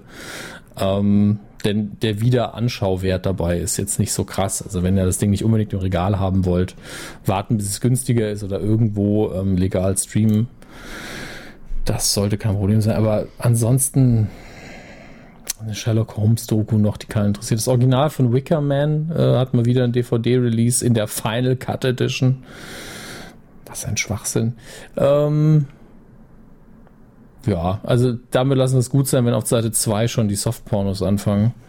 Dann weiß man, äh, kein, keine so gute Woche für Neustarts im DVD-Regal. ist, ist nun mal so. Was läuft denn an? Also am Stiel? Oder? Das habe ich gerade zugemacht. Moment, ich schaue Nee, extra für egal. Sie nach.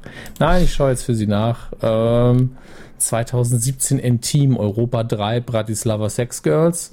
Ähm, Joy in Afrika. Oh, der ist gut. Joy in Asien war schon super, aber Gothic Queens, deutsche Nach Nachschubflugzeuge. Ah, nee, das ist das was anderes. Ähm, sorry, das stand direkt darunter. Das ist einfach hier Sex, Hitler, Sex, Hitler, Sex, Nazis. Was soll man denn machen? die Sex-Nazis von. Hitler? The Relic, der Rattengott, läuft auch an. Also gibt's auch im DVD-Regal. Nun gut. Im Fernsehen sieht's leider nicht viel besser aus. Ähm, aber Nur Sex und Hitler. Arlington Ro- Road läuft mal wieder. ZDF Neo, Freitag, 21.07., 23.30 Uhr. Hervorragender Psychothriller. Jeff Bridges, John Cusack, Tim Robbins, eigentlich all meine, nee, Joan Cusack, nicht John Cusack, die Schwester von John Cusack. Aber alles sehr, sehr gute Schauspieler, die ich sehr mag. Ähm, mehr als sehenswert. Dann ein Titel, den ich wegen des Titels rausgesucht habe. Was ist One? Ist, ist, das, ist das ARD? Äh, das ist Nee. der Nachfolger, oder beziehungsweise eins Festival, glaube ich. ah, das dann auf, umbenannt wurde. auf One läuft am Samstag, dem 22.07. 24 Milchkühe und kein Mann.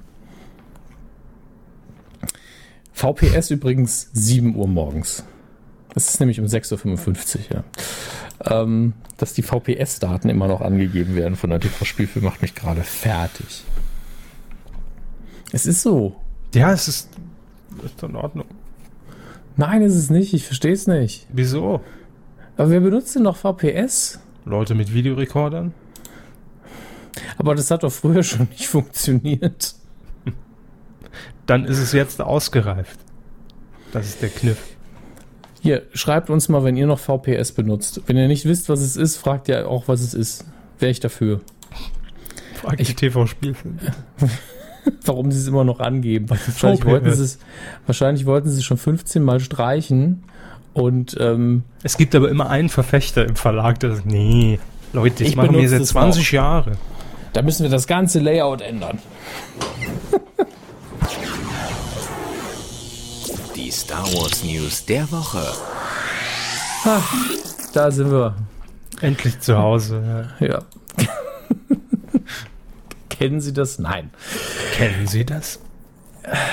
Wie wir alle wissen, gehört Star Wars ja mittlerweile zum Hause Disney, genauso wie Das war Marvel. selbst ich, das soll sich rumgesprochen haben. inzwischen. Ja, genauso wie Marvel und viele andere Sachen. Deswegen ist natürlich einmal im Jahr ist dieser Termin, ähm, wo Disney auf der D23 so eine hauseigene Messe aus einfach allen Häusern alles vorstellt. Da gab es auch einen neuen Trailer für, für den nächsten Avengers-Film, also Avengers Infinity War. Ich bezweifle, dass man viel gesehen hat. Es dauert noch ein bisschen.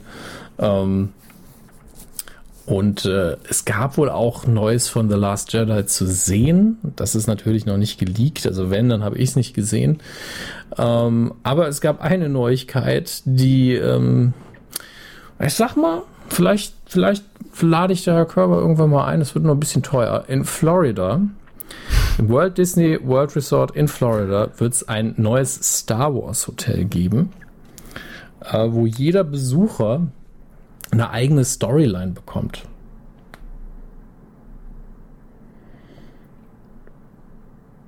Der Körper ist tot gerade. nee, ich bin noch da. Reden Sie ruhig weiter. Ich gucke nur schon mal in meinem Terminkalender, wann ich was frei habe. Schön. Was ähm, bedeutet um, das denn? Eigene Storyline? Muss ich da Rollenspiel spielen, wenn ich in dem Hotel bin oder was? Im weitesten Sinne kann man das so, so machen. Also ähm, man hängt da so ein bisschen im Hotel ab und dann kann es sein, dass man irgendwo Chewbacca und äh, irgendeinen anderen Charakter sieht, die sich miteinander unterhalten.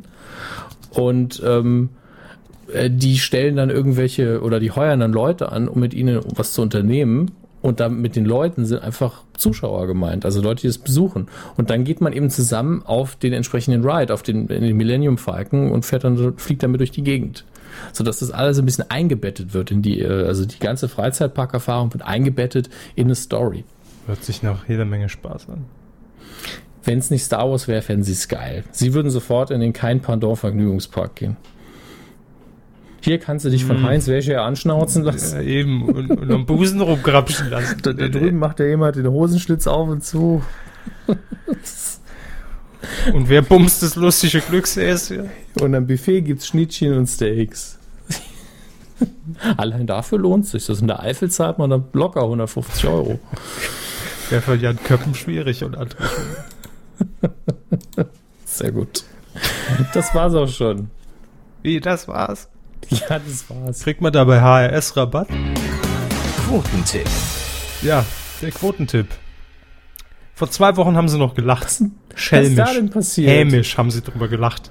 Ne? Über die Trucker Babes. 400 PS in Frauenhand bei Kabel 1. Sonntag 2015. die erste Folge haben wir getippt. Und ich sag mal, äh, das nächste große Ding. Ne? Was haben sie überhaupt mitgetippt, ey? Weiß ich gar nicht. Habe ich? Ich glaube nicht. Sie stehen irgendwo in der Liste. What? Dann habe ich wohl nicht mitgetippt. Verdammt. Dödel, wie lange machst du jetzt Podcast? Seit ziemlich genau eineinhalb Stunden. Äh, nee, ich habe nicht mitgetippt. Aber wissen Sie noch meinen Tipp? Nee, ich weiß es nicht mehr. Nee, aber der. Ja, nee. Nee, ich weiß es nicht mehr. Schade. Ähm, Sie haben aber, glaube ich, weniger getippt. Ich glaube auch, ja. Und da waren Sie schon, Sie haben den, den Trucker Babes mehr zugetraut. Ja? Da waren Sie schon auf dem richtigen Pfad, sag ich mal. Ja. Denn es waren ab drei Jahren 3,6 Prozent und in der Zielgruppe, glaube ich, sogar 6,4. Oh ja. So, und es gibt sehr viele zweite Plätze. Unter anderem äh, teilen sie sich den zweiten Platz mit Seville Devil 1990. Der hat 3,5% getippt. Und? Mhm. Cool Dida hat auch 3,5% getippt. Ich 3,7%. Ja. Und auf der 1 haben wir eine Punktlandung. Von Elviri 91. Nicht schlecht, nicht schlecht. Herzlichen Glückwunsch. Er hat das richtige Händchen bewiesen im Umgang mit den Trucker Babes. Ich lieg, damit liege ich ähm, auf Platz 2 im Monatsranking. Mhm. Das hatten wir auch noch nicht. Ja, gut, nur weil ich einmal nicht mitgetippt habe. Aber das mache ich in dieser Woche wieder gut, denn wir tippen eine Sendung, die am Samstag läuft um 22, äh, 20.15 Uhr, am 22. Juli, so rum. Ähm, auf Pro7 nämlich eine neue Folge von Teamwork. Ähm, die ähm, Spielshow mit Janine Michaelsen und im Panel sitzen äh, Joko, Klaas, Smudo und Matthias Schweighöfer. Ähm, ja, die, die längst verschollene Folge, möchte ich sagen. Ich glaube, äh, wir sind ja unter uns äh, aufgezeichnet vor zwei Jahren. Äh, wird jetzt gezeigt, die lag noch so rum. Und ja, jetzt äh, wird sie ausgestrahlt am nächsten Samstag, nachdem am vergangenen Samstag die ProSieben Game Show Konferenz so gut lief. Ähm, da haben übrigens einige Hörer gefordert, dass wir dazu noch was sagen. Aber Haben, haben Sie mitbekommen, worum es ging? Nee. Nee. ProSieben Game Show Konferenz, kurz gesagt, ähm, Elmar Paulke als Kommentator steht im Studio und schaltet in verschiedene Game Shows, ähnlich wie so einer Konferenzschaltung äh, bei der Bundesliga und ähm, schaltet dann zum einen zu Mein bester Feind, denn da geht's gerade ums Tätowieren, dann sieht man diesen Ausschnitt, dann schaltet er wieder zurück zu irgendeiner äh, Sat1-Sendung hier, Mein Mann kann und so weiter und so weiter. So dass insgesamt acht Game Shows wirklich aus den letzten, ich würde fast sagen, zehn Jahren äh, pro 7 Sat 1 irgendwie neu zusammengemixt wurden. Also ein klassisches Sommer-Special Best-of. Ne? So. Und es haben bei Twitter sich viele darüber beklagt, dass man damit irgendwie den Eindruck erwecken wollte, als ob das live sei. Wo ich nur sage, ähm, also Warum? Ja, äh, da stand ja auch nirgendwo live oder sonst was. Und es ist halt einfach, es war halt einfach ein Best-of, das so aufgemacht war. Also ich persönlich wäre jetzt nie auf die Idee gekommen, dass da irgendjemand den Eindruck bekommt, dass da vorgegaukelt wird, dass jetzt live in acht Fernsehstudios geschaltet wird. Vor allem, wenn dann irgendeine Sendung auch dabei ist hier, Deutschland gegen Italien, moderiert von Johannes B. Kerner, das irgendwann 2006 oder was auf, äh, ich glaube in Sat 1 war es sogar lief. Also, das sieht man ja, dass es kein neues Material ist.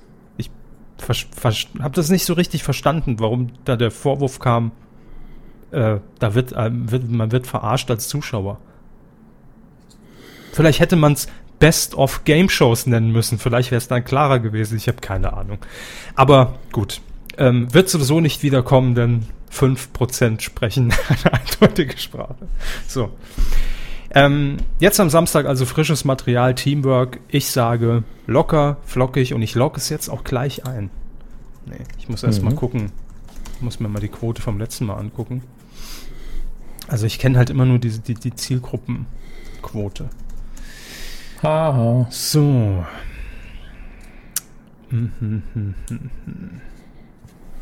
Worüber reden wir hier denn? Also ich weiß, wir reden hier von, von 10 bis, bis, bis 13 Prozent Zielgruppe. Nee, das hier ist nur eine Kritik. Ach, ich weiß es nicht. Das mit Ähm. ab 3 kann ich nie einschätzen, ne? Soll ich, soll ich es Ihnen sagen, wie die Quoten vorher waren? Ja, wenn Sie, wenn Sie eine haben, dann gerne. Zwischen, zwischen 5 und 6 Prozent immer. Ab 3. Mhm. Mhm. Hm, hm, hm, hm, hm. Okay, dann orientiere ich mich doch daran auch natürlich. Ähm, ich sag 5,2 Prozent. Alles klar. Ich sage 5,5. Ja, dann sind sie genau in der Mitte. Ähm, Mhm. Die Auflösung dann in der nächsten Kuh und wenn ihr mittippen möchtet, habt ihr Zeit bis Samstag natürlich, bis zur, äh, bis zur Sendung auf www.titelschmutzanzeiger.de. Ja. Das war die Folge 272. Ja, Hammes, es war mir wie immer ein außerordentliches Fest. Ein Feiertag sozusagen. Ein Urlaub war es. Im wahrsten Sinne. Und ja, dann wünschen wir euch jetzt eine schöne, angenehme Woche. Treibt es nicht zu wild. Ähm, immer gut abkühlen. Immer ein Handbreit Wasser unterm Kiel. Keine Ahnung. Macht halt was draus. Ich bin gerade völlig verwirrt, weil ich ursprünglich dachte, Bitte? also ich ursprünglich dachte, normalerweise zeichnen wir ja abends auf. Mhm. Ne? Heute haben wir ein bisschen früher aufgezeichnet und ich habe vorher die Rollladen runtergelassen, weil der, der Baulärm so viel war und es draußen auch warm ist. Und ich dachte so, ah, ist ja jetzt schon spät, guck nach links und sehe so, ah, da guckt ja überall die Sonne raus. Ach, Ja. noch so viel Zeit im, am Tag, schade. Mhm. Aber bald ist es soweit. Dann geht die Sonne wieder unter und dann werden auch sie wieder wach und fit. also, An, an der Stelle reiche ich noch zwei, äh, doch, eine Filmnews reiche ich tatsächlich sogar noch nach. What? Das wollte ich vorher erwähnen. Ja. Ähm, Disney will ja auch, äh, macht mit dem Trend weiter, Animationsklassiker real zu verfilmen. Sie dürfen raten, welche Filme es sind. Ariel, die Meerjungfrau und äh, Aladdin. Aladdin stimmt. Wo? Es wird äh, einen Aladdin-Film geben. Ich muss mal gucken, ich glaube, der andere war tatsächlich Dumbo. Wer spielt denn Dumbo? Ja gut, der, der wird dann CGI sein. Ähm, tü, tü, tü. Moment, ich muss das jetzt nochmal überprüfen. Ich will nichts Falsches. Kommt noch mit News an? Ja, ja, ja. Ich war schon, war schon fertig und un untenrum entkleidet. Äh, hau der noch eine News raus. Live Ist live. Action Disney. So. Da, da, da, da, da, da, da. So. Peter Pan, König der Löwen, Mulan. Das sind die anderen. Mhm. König der Löwen. Und Peter Dumbo Pan. auch. Für, für, für Dumbo, Tim Burton soll das inszenieren. König der Löwen finde ich immer noch am krassesten, aber kriegt den gleichen Regisseur wie äh, äh, Dschungelbuch, was ja auch was nur aus Tieren bestanden hat, ähm, nämlich John Favreau. Ja. Christopher Robin, an den erinnert sich doch keiner mehr. Pinocchio. Oliver Twist. Was zählen Sie da jetzt genau auf? Wird das alles verfilmt? Das, das sind alles die äh, anscheinend Pläne für Film und die Ariel die Meerjungfrau. Also die sind alle noch geplant. Die nächsten drei, die wirklich kommen werden, sind eben äh, Aladdin, ähm, Mulan und ähm, wobei Mulan weiß es auch nicht, aber auf jeden Fall noch Dumbo. Mhm. Und eben König der Löwen. Das äh, nun gut, viel Spaß damit. Ja, und dann, dann schneide ich jetzt an die Stelle unsere Verabschiedung. Wie, wie Sie das möchten. Sie schneiden ja ausnahmsweise. Sie können auch alles mal umwerfen und ganz crazy werden. Edward mit den Scherenhänden. Ist halt mehr Arbeit, ne? Gut, ähm, macht's gut. Bis zur nächsten Woche. Yes.